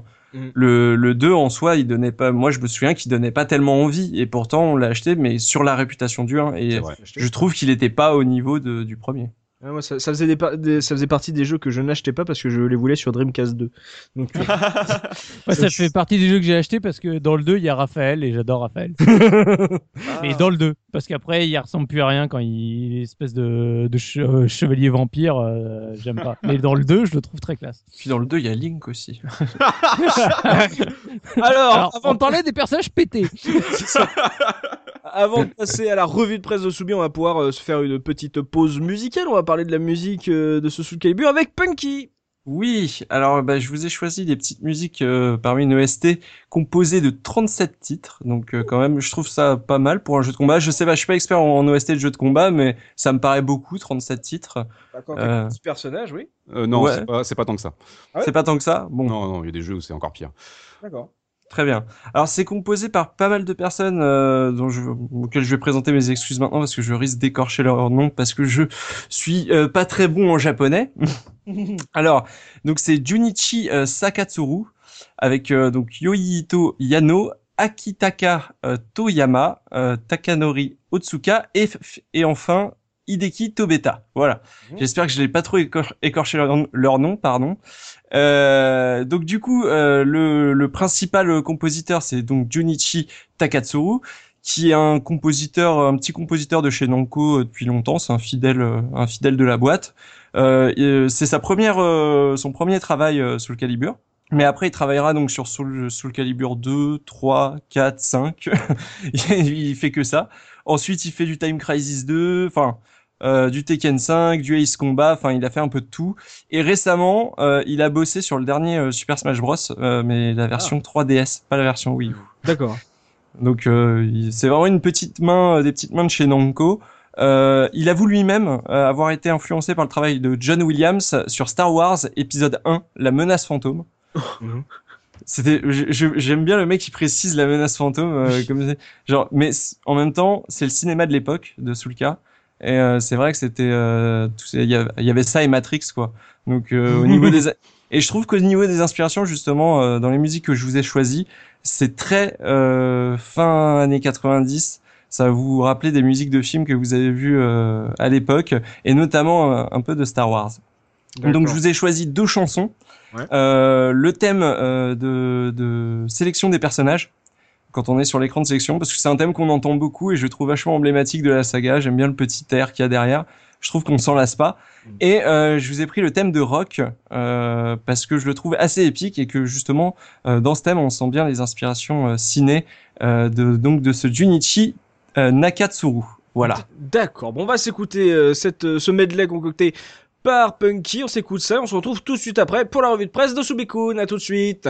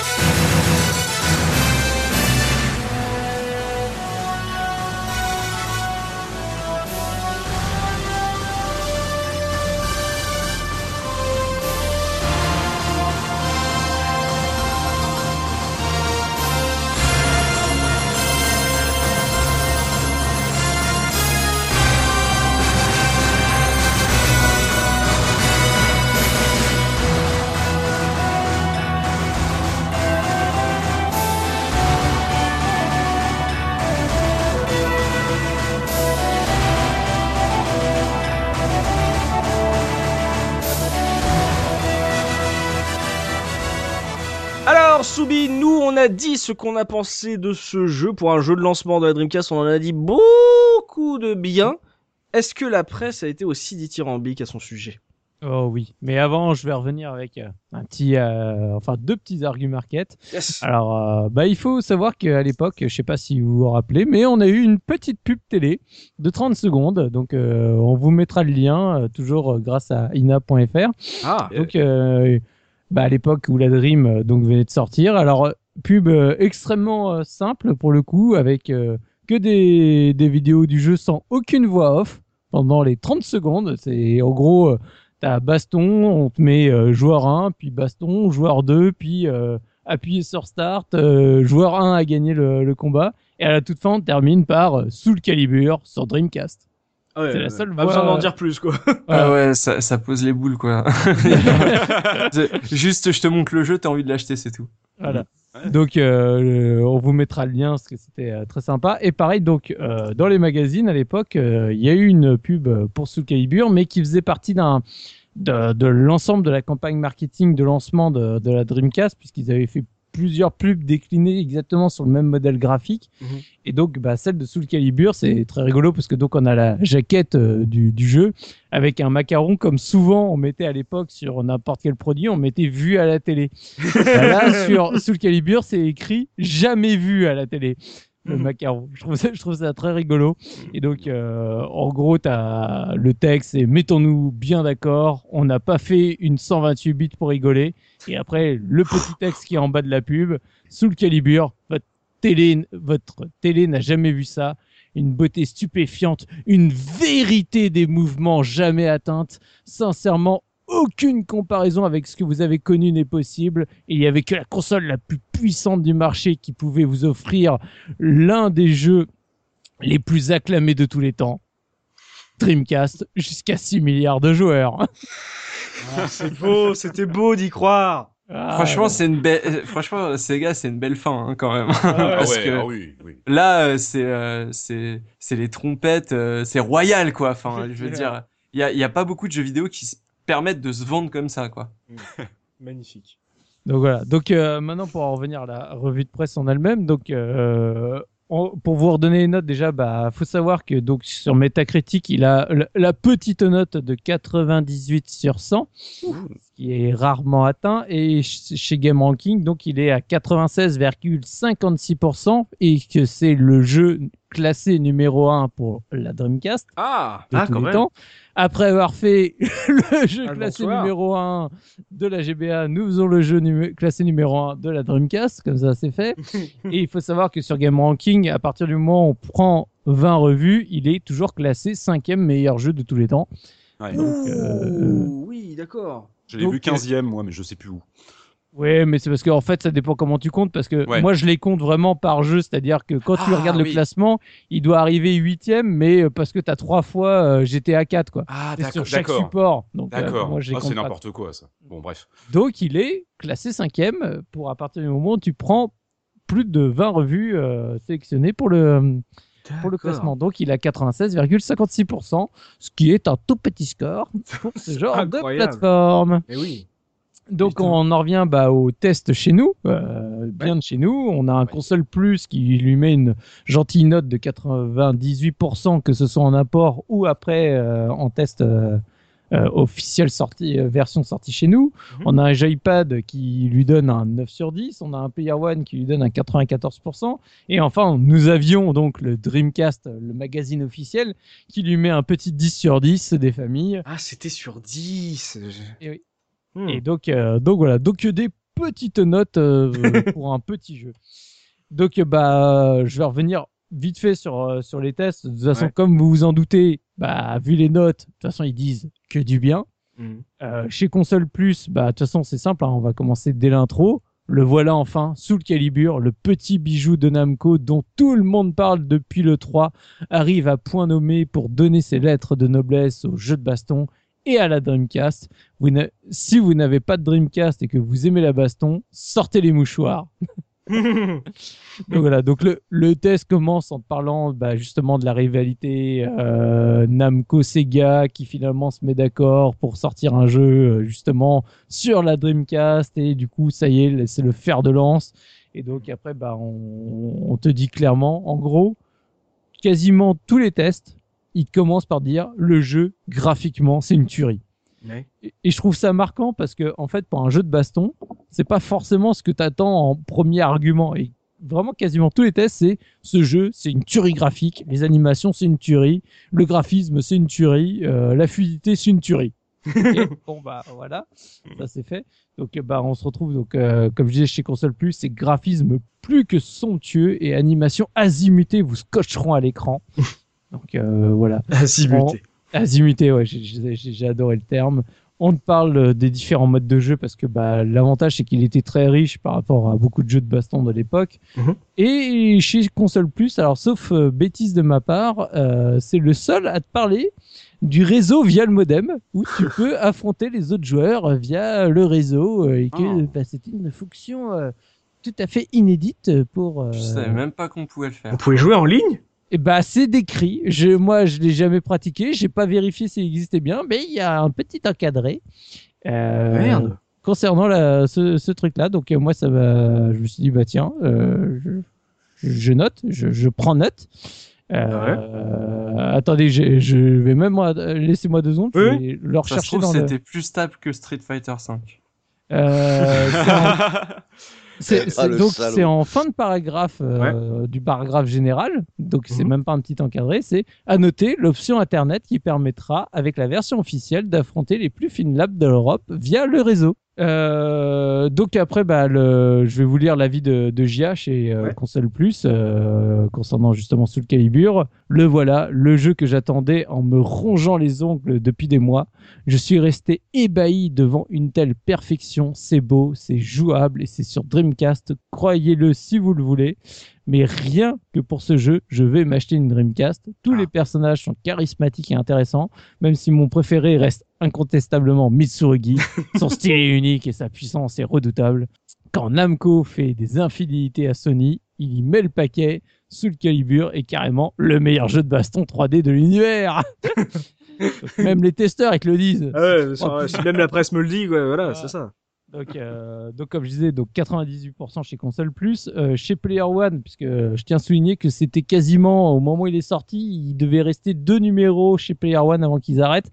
Donc c'est vraiment la toute Ah fin de chez, toute fin de chez Player One. Oh, le Euh, voilà, chant du signe, donc euh, test de, de chez Olivier, où on a, euh, bah, c'est assez rigolo parce que le test commence sur une petite déception. La déception concerne l'introduction du jeu, où on dit ah ouais bah en fait euh, dans Soul Age, enfin Soul Blade, Mhm. l'in- l'introduction c'était en, en cinématique, euh, image de synthèse 3D. euh, Elle était magnifique. ouais. qui était magnifique, machin, qui a beaucoup marqué les joueurs par le personnage de Sophitia et encore plus pour ceux qui avaient joué à Soul Edge, parce qu'il y a la polémique de à l'époque où nous la version où il l'avait un peu rhabillé Ah, dans, dans la séquence d'intro. Et la bande son aussi était ouf. Et du coup, là, on dit, ah oui, là, on a que de simples images avec le moteur 3D temps réel qui défile. C'est quand même euh, moins, moins sexy qu'à l'époque de, de Soul Blade. c'est pas Donc, faux. euh, je, je trouvais ça marrant qu'il Oui. parle de ça parce que moi je trouvais que c'était une performance finalement de faire le. C'est, c'est à partir de ce moment-là on a commencé de plus en plus à faire les cinématiques avec les moteurs du jeu plutôt qu'avec les cinématiques et ça, ça marque le début de quelque chose. Après, bon, bien sûr, on revient sur les graphismes. Jamais les graphismes pour un jeu de baston n'a été aussi réussi. On parle du, euh, du Mission Battle, puisque bah, c'est quelque chose qui a beaucoup marqué la presse à l'époque, hein, ce Ah, jeu de, enfin, ce, d'accord. ce- ce mode de jeu. Mhm.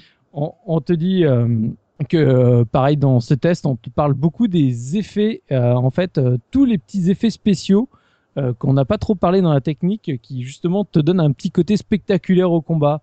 Mhm. Euh, que ce soit quand tu déclenches euh, le, le spécial, je me rappelle plus comment c'est. Euh, Soul Rage, non, c'était quoi déjà? Les- Soul Charge. les soul charge, euh, les impacts, etc. Donc euh, il, voilà, il te parle de- du côté spectaculaire. Mhm. Après, on te parle des animations ultra fluides, ultra rapides, en 60 Hz, Mhm. qui laissent complètement pantois. On te parle chez Player One de la motion capture d'artistes martiaux. Mhm. pour, euh, pour justement les animations des, des personnages. Après, on va te faire bon tout un descriptif des coups, les boutons, les contres, les parades, etc.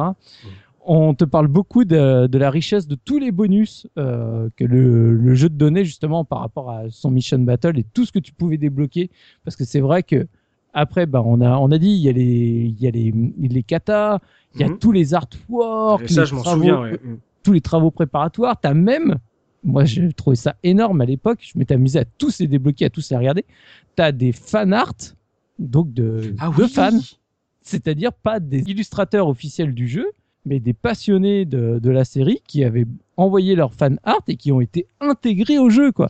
Ah, Ça, mais c'est- ça, mais oui. Subikun, Subikun, Oui. ça a été fait bien avant, enfin enfin, bien avant, un an avant avec SNK qui publiait aussi dans The King of Fighter 97 les fanarts des. Mais ça, ça passait par la presse en fait. Il y avait, euh, je Ouais. sais plus, je crois que c'était Gamust ou un truc comme ça, la, la revue qui euh, qui euh, récupérait en fait ces dessins, qui les renvoyait ensuite aux développeurs, qui les intégrait, qui les scannait, les mettait dans le jeu. C'est sympa ça pour les fans. Moi, moi, je trouve ça Formidable. énorme. Alors, euh, moi, je, je, je connaissais pas à l'époque pour SNK, mais à l'époque où j'ai découvert euh, Soul Calibur et que je voyais ça, euh, moi, je, moi, moi, je trouvais ça euh, extraordinaire, quoi. Donc, Hmm. on, on t'en parle et je trouvais ça très bien qu'on t'en parle. Le, Pour eux, le, avec la cinématique d'intro, finalement, le seul défaut du jeu, c'est dans le, dans le mode histoire, c'est ils trouvent ça un peu dommage que finalement, les, les, les cinématiques de fin, c'est que des petits artworks dessinés, en deux, trois artworks. C'est vrai. Oh. Ah, ils sont très beaux. Ah, ils, Ils sont, très ils beaux. sont très beaux, ouais, c'est vrai. Ils sont oui, très mais techniquement, c'est moins, ouais, ça envoie moins, c'est sûr. Et on te dit par rapport à un Tekken, euh, hmm, ah, Ah, quand même, euh, ah, Forcément. Et euh, donc conclusion du, enfin dernier paragraphe du, du test, ce, ce que je trouve très rigolo, c'est donc on te dit voilà, euh, Soul Calibur apparaît aujourd'hui ni plus ni moins comme la nouvelle référence en matière de baston 3D et règne sans partage euh, tout en haut du panthéon des beat'em up. Ok. Tekken Tag Tournament sur PS2 sera-t-il en mesure de le concurrencer, voire de lui succéder? Point d'interrogation. Ta, ta, ta. Il s'en sort Oh bien. vache. TTT s'en sort très bien. Eh, mais euh, J'aime bien les, les petites critiques qu'il a trouvées, ça montre à quel point le jeu est, euh, Ouais, t'as- est très très fort quoi. voilà, tu, tu sais plus euh, quoi prendre. Mm. Après, donc, on a le, le test chez Joypad qui a été fait par Rahan. Donc, euh, test que j'aime beaucoup. Hein. De toute Oui. façon, j'ai toujours, euh, toujours apprécié Rahan. Belle plume. Ouais. Ça, je, ça, je, Grand fan de Soul River devant l'éternel. voilà, jamais caché. Donc, le, le, te- le test est très bien de, de la part de Rahan. Donc, on, en gros, il commence en disant, bah voilà, Soul Calibur, c'est le jeu qui te montre ce que la console a dans le ventre et qui te donne envie tout de suite d'en posséder une. bon, c'est la killer app de, de, de Ah, la carrément, console. visiblement. hein. Mm. En gros, il te dit, voilà, si j'avais un, un, dé- un dictionnaire de, de superlatifs sous la main, bah, j'aurais qu'à recopier les plus élogieux pour rédiger le test, et comme ça, c'était plié. Mm. Euh, on te parle du fait que c'est meilleur que la bande d'arcade, que c'est plus fin, c'est plus détaillé. On te parle de l'accessibilité du jeu. Euh, c'est vraiment celui qui appuie le plus le, le- sur le sujet. Euh, alors que je trouve que c'est un point important justement de Soul Calibur. Et on te parle, malgré cette accessibilité, de la vraie possibilité de progression du joueur. C'est-à-dire que certes, tu peux rapidement, euh, bah, comme on a dit pendant le podcast, t'amuser et faire des choses assez intéressantes, mais tu as une vraie courbe de progression dans Soul Calibur, contrairement à ce qu'on pourrait croire. Mhm. Et euh, il te dit, voilà, Soul Calibur permet à tous de s'éclater. Et c'est vraiment ce que je pense du jeu. C'est vrai. Et il te parle bah, du solo. Il te dit bah voilà, c'est un jeu qui te motive à faire le, le jeu solo. Donc euh, c'est c'est extrêmement euh, extrêmement intéressant. Donc euh, donc voilà, le, le test de euh, avec la note, comme je disais, de, de 9 sur 10 chez Joypad. Et enfin, donc, on avait le test de Dreamcast Magazine officiel. Euh, 10 sur 10.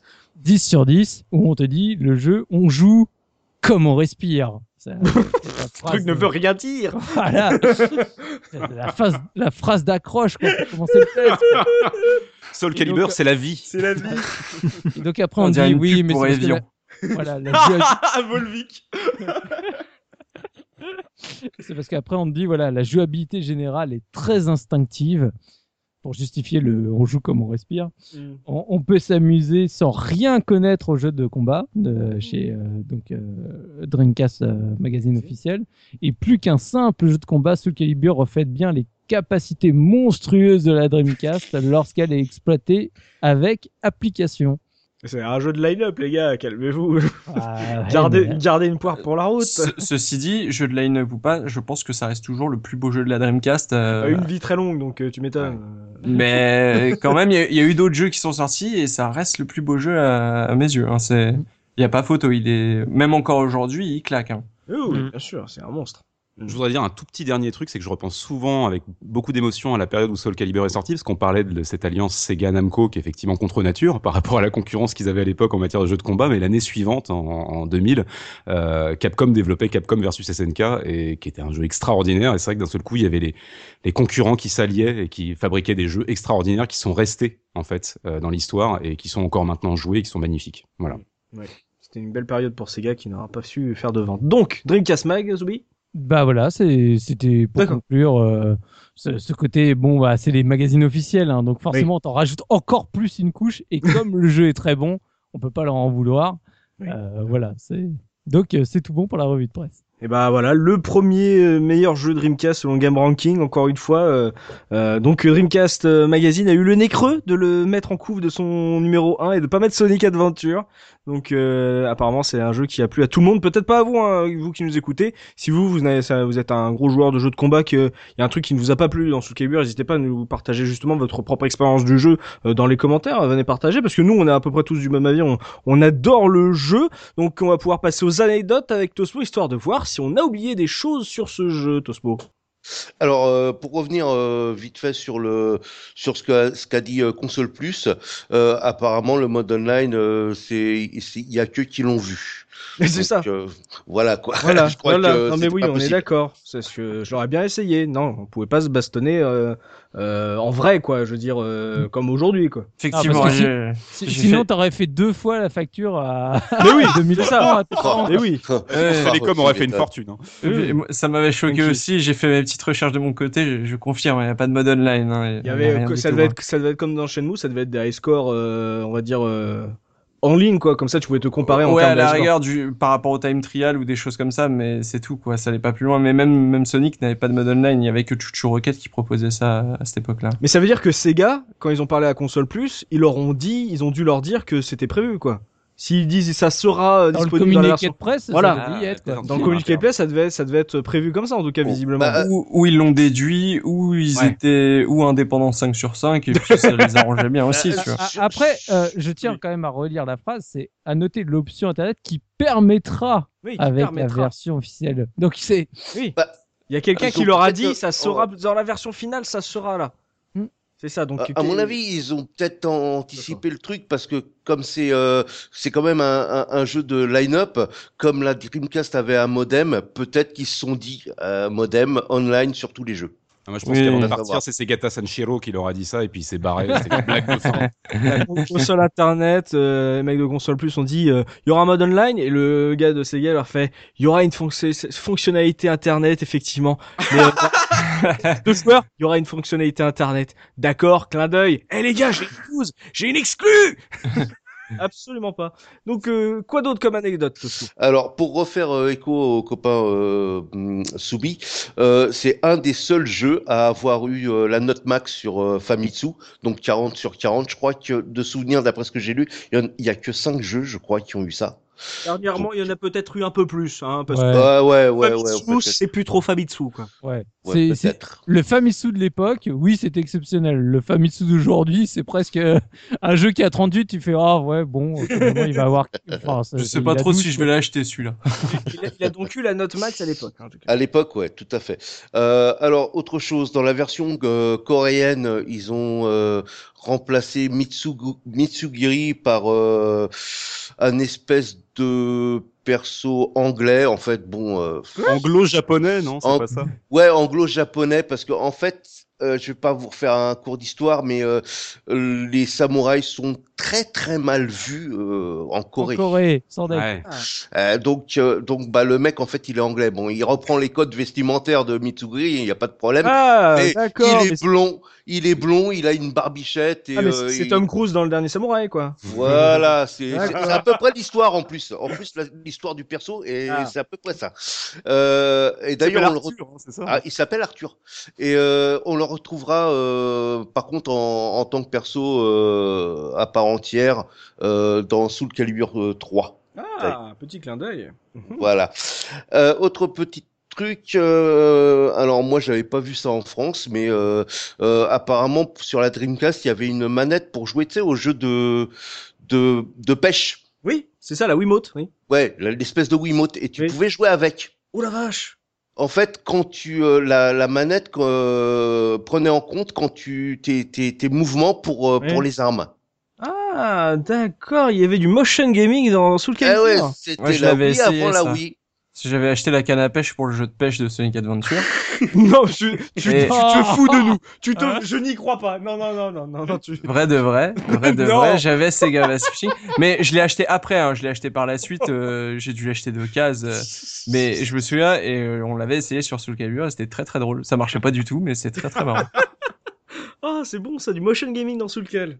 Ah. Ah ouais. Euh, alors, euh, une petite explication justement pourquoi il n'a pas été porté sur d'autres euh, consoles. C'est le, c'est le seul Soul Calibur qui n'a pas été sur Sony. Euh, à la base, ils devaient le faire justement sur la PlayStation.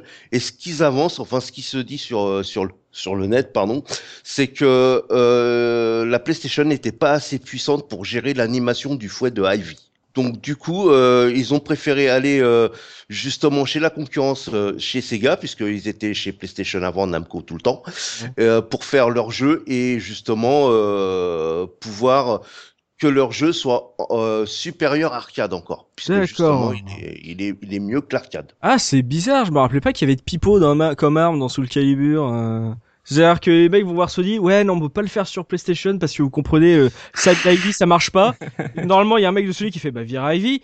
Ouais, non, je crois qu'on va le faire sur Dreamcast, en fait, les gars. euh. Mais c'est, c'est- on a c'est- déjà, on a déjà chargé nos affaires, euh, vous embêtez pas. Non, mais on se rappelle, t'inquiète. c'est très bon, ça. Merci, Yamko.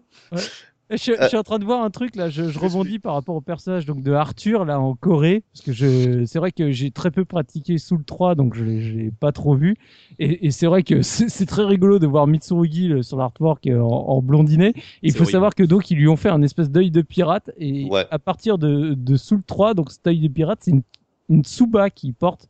Alors une tsuba c'est la partie de la garde du, du katana. Donc c'est une, une partie qui est en fer, en métal. Je pense que d'avoir un œil caché par un truc comme ça, ça doit être particulièrement désagréable. Mais c'est clairement Mitsurugi juste avec les cheveux blonds dans Soul Calibur. hein. C'est un palais de swap tout pourri. Ouais, ouais, tout à fait. Ah oui, voilà, mais voilà, c'est Ouais. un samouraï, il fallait pas, quoi. Mm. Alors, euh, autre petite chose, c'est le seul Soul Calibur qui a pas de voix anglaise. C'est que du Jap. Exact. C'est Ah que oui. du Jap. Oui, oui, c'est que du Jap. Tu as pas l'option pour mettre euh, voix anglaise ou japonaise, ce qu'il y aura dans les, dans les, dans les suivants. Après, bon, bah, comme on a dit, il y a le problème Voldo. le problème, c'est quoi, c'est quoi le problème, Voldo Le point Voldo. Le point Voldo. le perso préféré de, donc, de, de notre ami euh, Zef. Yeah. Euh, qui, euh, bah, tout le monde s'en souvient quand même, puisque c'est c'est- c'est qu'aux États-Unis qu'il y a eu ça. Euh, donc ils ont censuré le, le perso puisque euh, en fait tu as des espèces de protubérances assez mal placées quand, quand il arrive, surtout la façon dont il se déplace en plus. C'est une Donc, séquence d'animation qui est censurée, en particulier, je crois. Hein. euh, non non, ils ont enlevé le truc, hein, je crois. hein. Bah, c'est quand il s'avance de manière un peu. euh, Non, un peu non, c'est, Un peu c'est- scabreuse. c'est- Ouais. la, c'est la protubérance qu'ils ont enlevé, je crois. Ah, d'accord, d'accord. Alors, comme vous Euh. êtes hyper flou, en gros, euh, il y a- il avait un sexe visible et on l'a coupé pour les États-Unis. Voilà. Voilà, non, parce que c'est bien d'essayer de tourner autour du pot, mais moi, je comprenais rien. hein.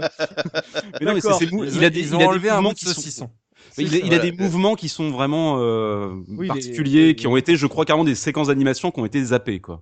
Ah, d'accord. Mais je j'ai aucun souvenir de cette forme, euh, d'ailleurs, sur ma version PAL, moi. Ah non, Et- nous, et- on a et eu- Il y a quelqu'un qui a fait et la motion la capture de. oui, c'est moi, c'est moi. Et tant qu'on tant qu'on est dans les localisations, je voudrais juste euh, saluer la localisation française euh, parce que tout est tout est traduit, euh, c'est-à-dire les répliques des personnages, il y a des sous-titres. Euh, quand on joue au mode histoire, toutes les petites histoires sont très bien traduites, il n'y a pas de problème. Toutes les indications, t'es jamais perdu à cause de la localisation. Euh, c'est assez cool pour un jeu de combat aussi riche euh, d'avoir une localisation aussi propre. D'accord que c'était assez rare à cette époque-là. hein. Ouais, ouais, c'est hein. plutôt rare, ouais, voire oui, quasi jamais. Très bien noté, oui. Voilà, donc euh, après, bon, effectivement, euh, euh, il est ressorti sur XBLA, euh, on en a reparlé, avec les limitations que, bah, qu'il y a eu. Et euh, à noter qu'en 2012, il sort sur iOS, mais ils reprennent la version XBLA, donc euh, pas de mode histoire. Bande de crétins. Non, mais Voilà. tu, vous vous rendez compte que la Dreamcast tourne sur un téléphone? C'est, je, je veux dire, c'est là que je, je sais que je commence à me sentir vieux. C'est que ça devrait pas me choquer. Mais je me dis, la Dreamcast, elle tourne sur un téléphone. Tu Et n'es là, pas je me, sens, je me sens hyper vieux de savoir ça. Et ça se joue au tactile?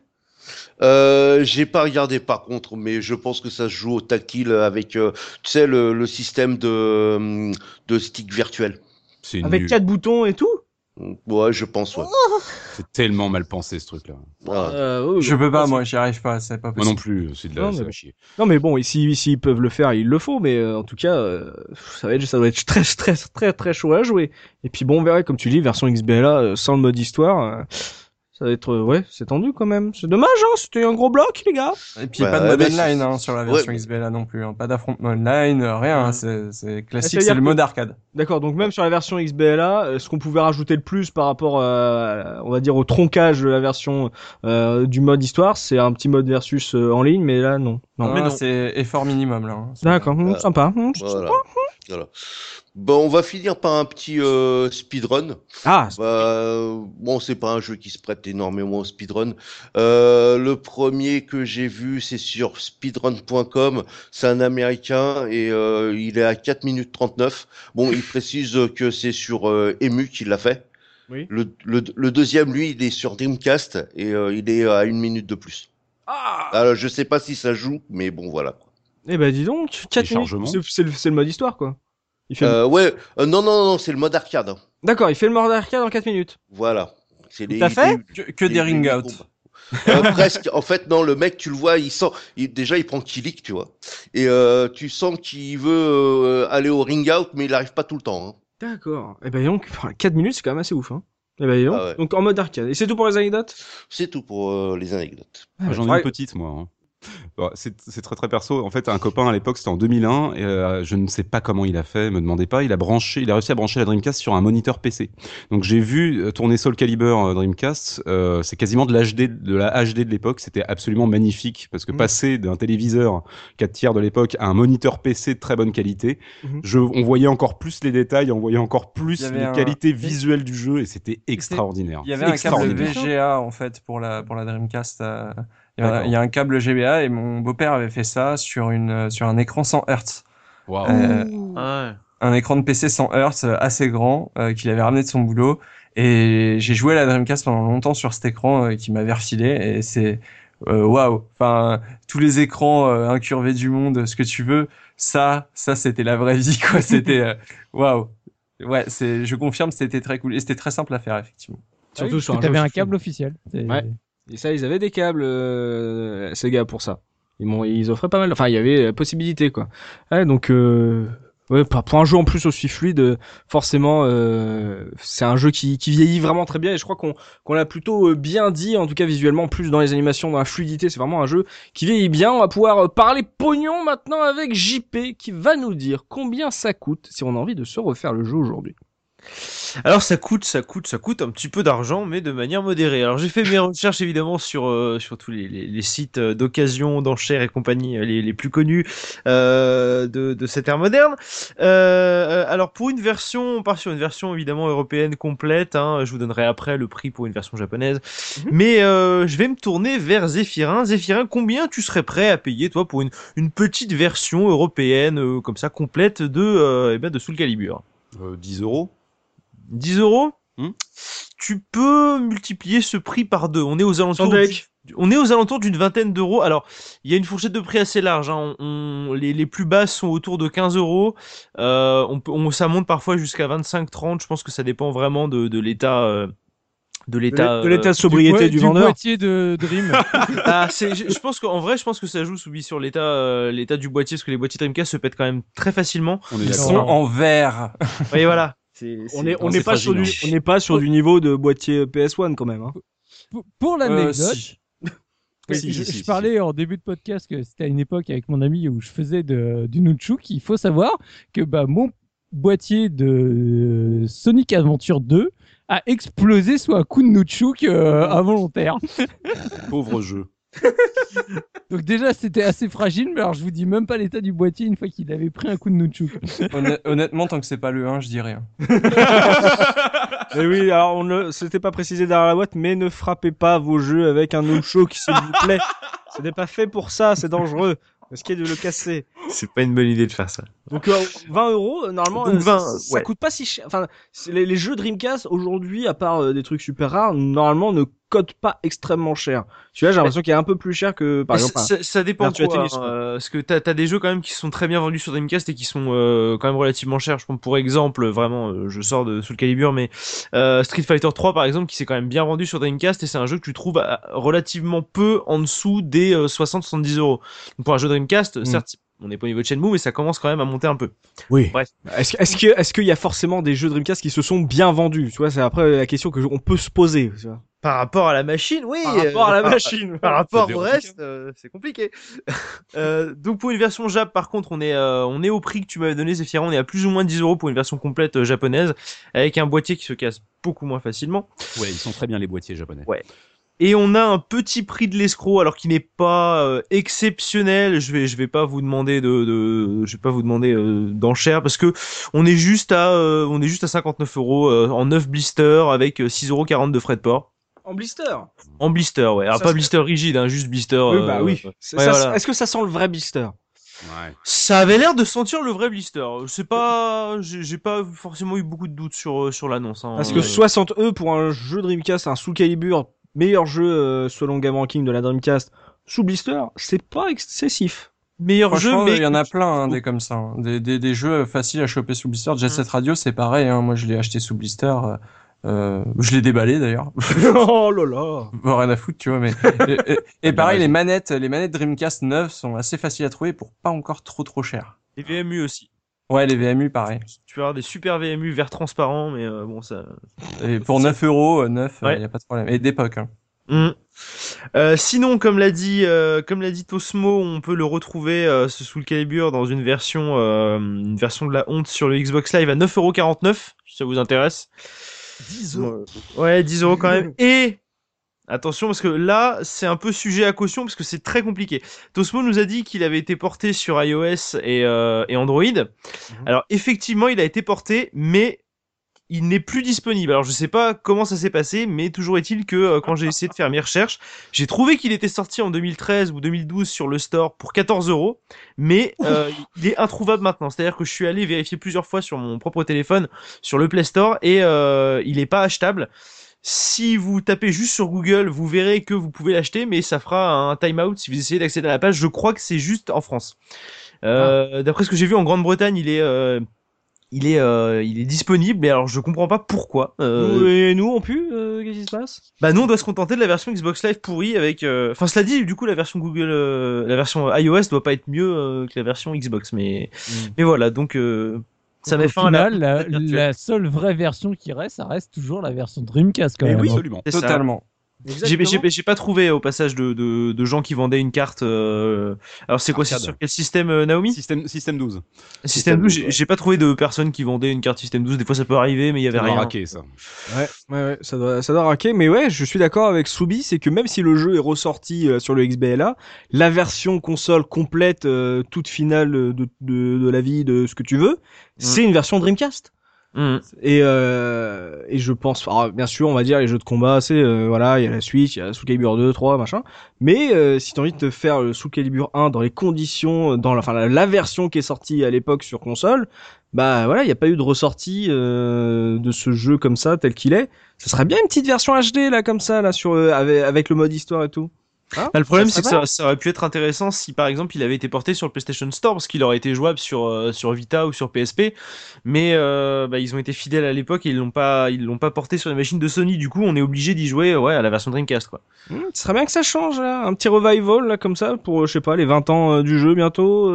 Ça pourrait être intéressant avec le mode histoire. Oui. Parce que le mode histoire est intéressant et complet et euh, est assez rare et un des meilleurs euh, de tous les jeux de combat euh, jamais faits. Donc, euh, Moi, je tout- fais confiance euh, à la prédestinée des podcasts de la case rétro qui annoncent toujours les trucs à l'avance, donc euh, il y a pas de souci, ça sortira. Maintenant que tu l'as dit, je sais que ça va mais sortir. oui, c'est ça. Mais Mais en fait, nous sommes des prophètes. mais oui, mais quand on prépare les émissions, on se dit quel jeu, à quel jeu on a envie de rejouer. Et donc on dit faisons un podcast dessus, comme ça, d'une manière ou d'une autre, on sent qu'il va ressortir, tu vois. La Là, case t'es en train de dire qu'on est des bien. bons pigeons, là. c'est clair, c'est clair, c'est ça, genre, on, on est un, un truc de vente, c'est t'as, t'as tous les éditeurs qui nous écoutent, ils font apparemment il y a un marché là-dessus, ouais, ressortons ça, ouais, ressortons ça. Mais voilà, version Dreamcast, la supérieure version ever de ce Soul Calibur encore aujourd'hui, et on en a dit beaucoup de bien. C'est tout pour euh, l'Argus, JP C'est tout, j'ai rien d'autre euh, à dire. Ok, bah c'est là-dessus que va se terminer ce podcast consacré à Soul Calibur et vous pouvez bien sûr poursuivre la discussion avec nous dans les commentaires sur la case rétro.fr, surtout si vous n'avez pas aimé le jeu, comme nous on en a dit énormément de bien, si vous vous avez pas le même avec nous, n'hésitez pas à le partager comme ça, ça fera vraiment deux sons de cloche, ça permettra de voilà de tempérer un peu euh, tout le tout le toute la joie, tout Parlez-nous de l'intro. c'est ça, parlez-nous de l'intro de Soul Calibur. Donc merci à tous de nous avoir suivis. On espère qu'on vous a fait passer un bon moment en notre compagnie, qu'on aura su faire ressurgir de vieux souvenirs chez vous, là, de, de claques graphiques euh, chez les amis euh, quand vous avez quitté votre coiffeur et qu'on aura peut-être euh, donné envie à certains de l'essayer, puisque justement la version Dreamcast est quand même assez unique dans ce pour ce Soul Calibur. Donc merci Mekazer pour avoir animé ce podcast. On va se donner rendez-vous dans 15 jours pour un nouveau podcast de la case rétro. D'ici là, n'hésitez pas à vous abonner à notre chaîne iTunes pour ne pas rater nos prochaines émissions. Et si vous avez apprécié ce podcast, surtout, laissez-nous quelques étoiles pour nous soutenir, un petit commentaire, ça nous fait toujours plaisir. On lit tout ce que vous nous envoyez. Et d'ici là, n'oubliez pas notre slogan, le rétro gaming est l'avenir des consoles next gen. Salut, salut! Les gros Salut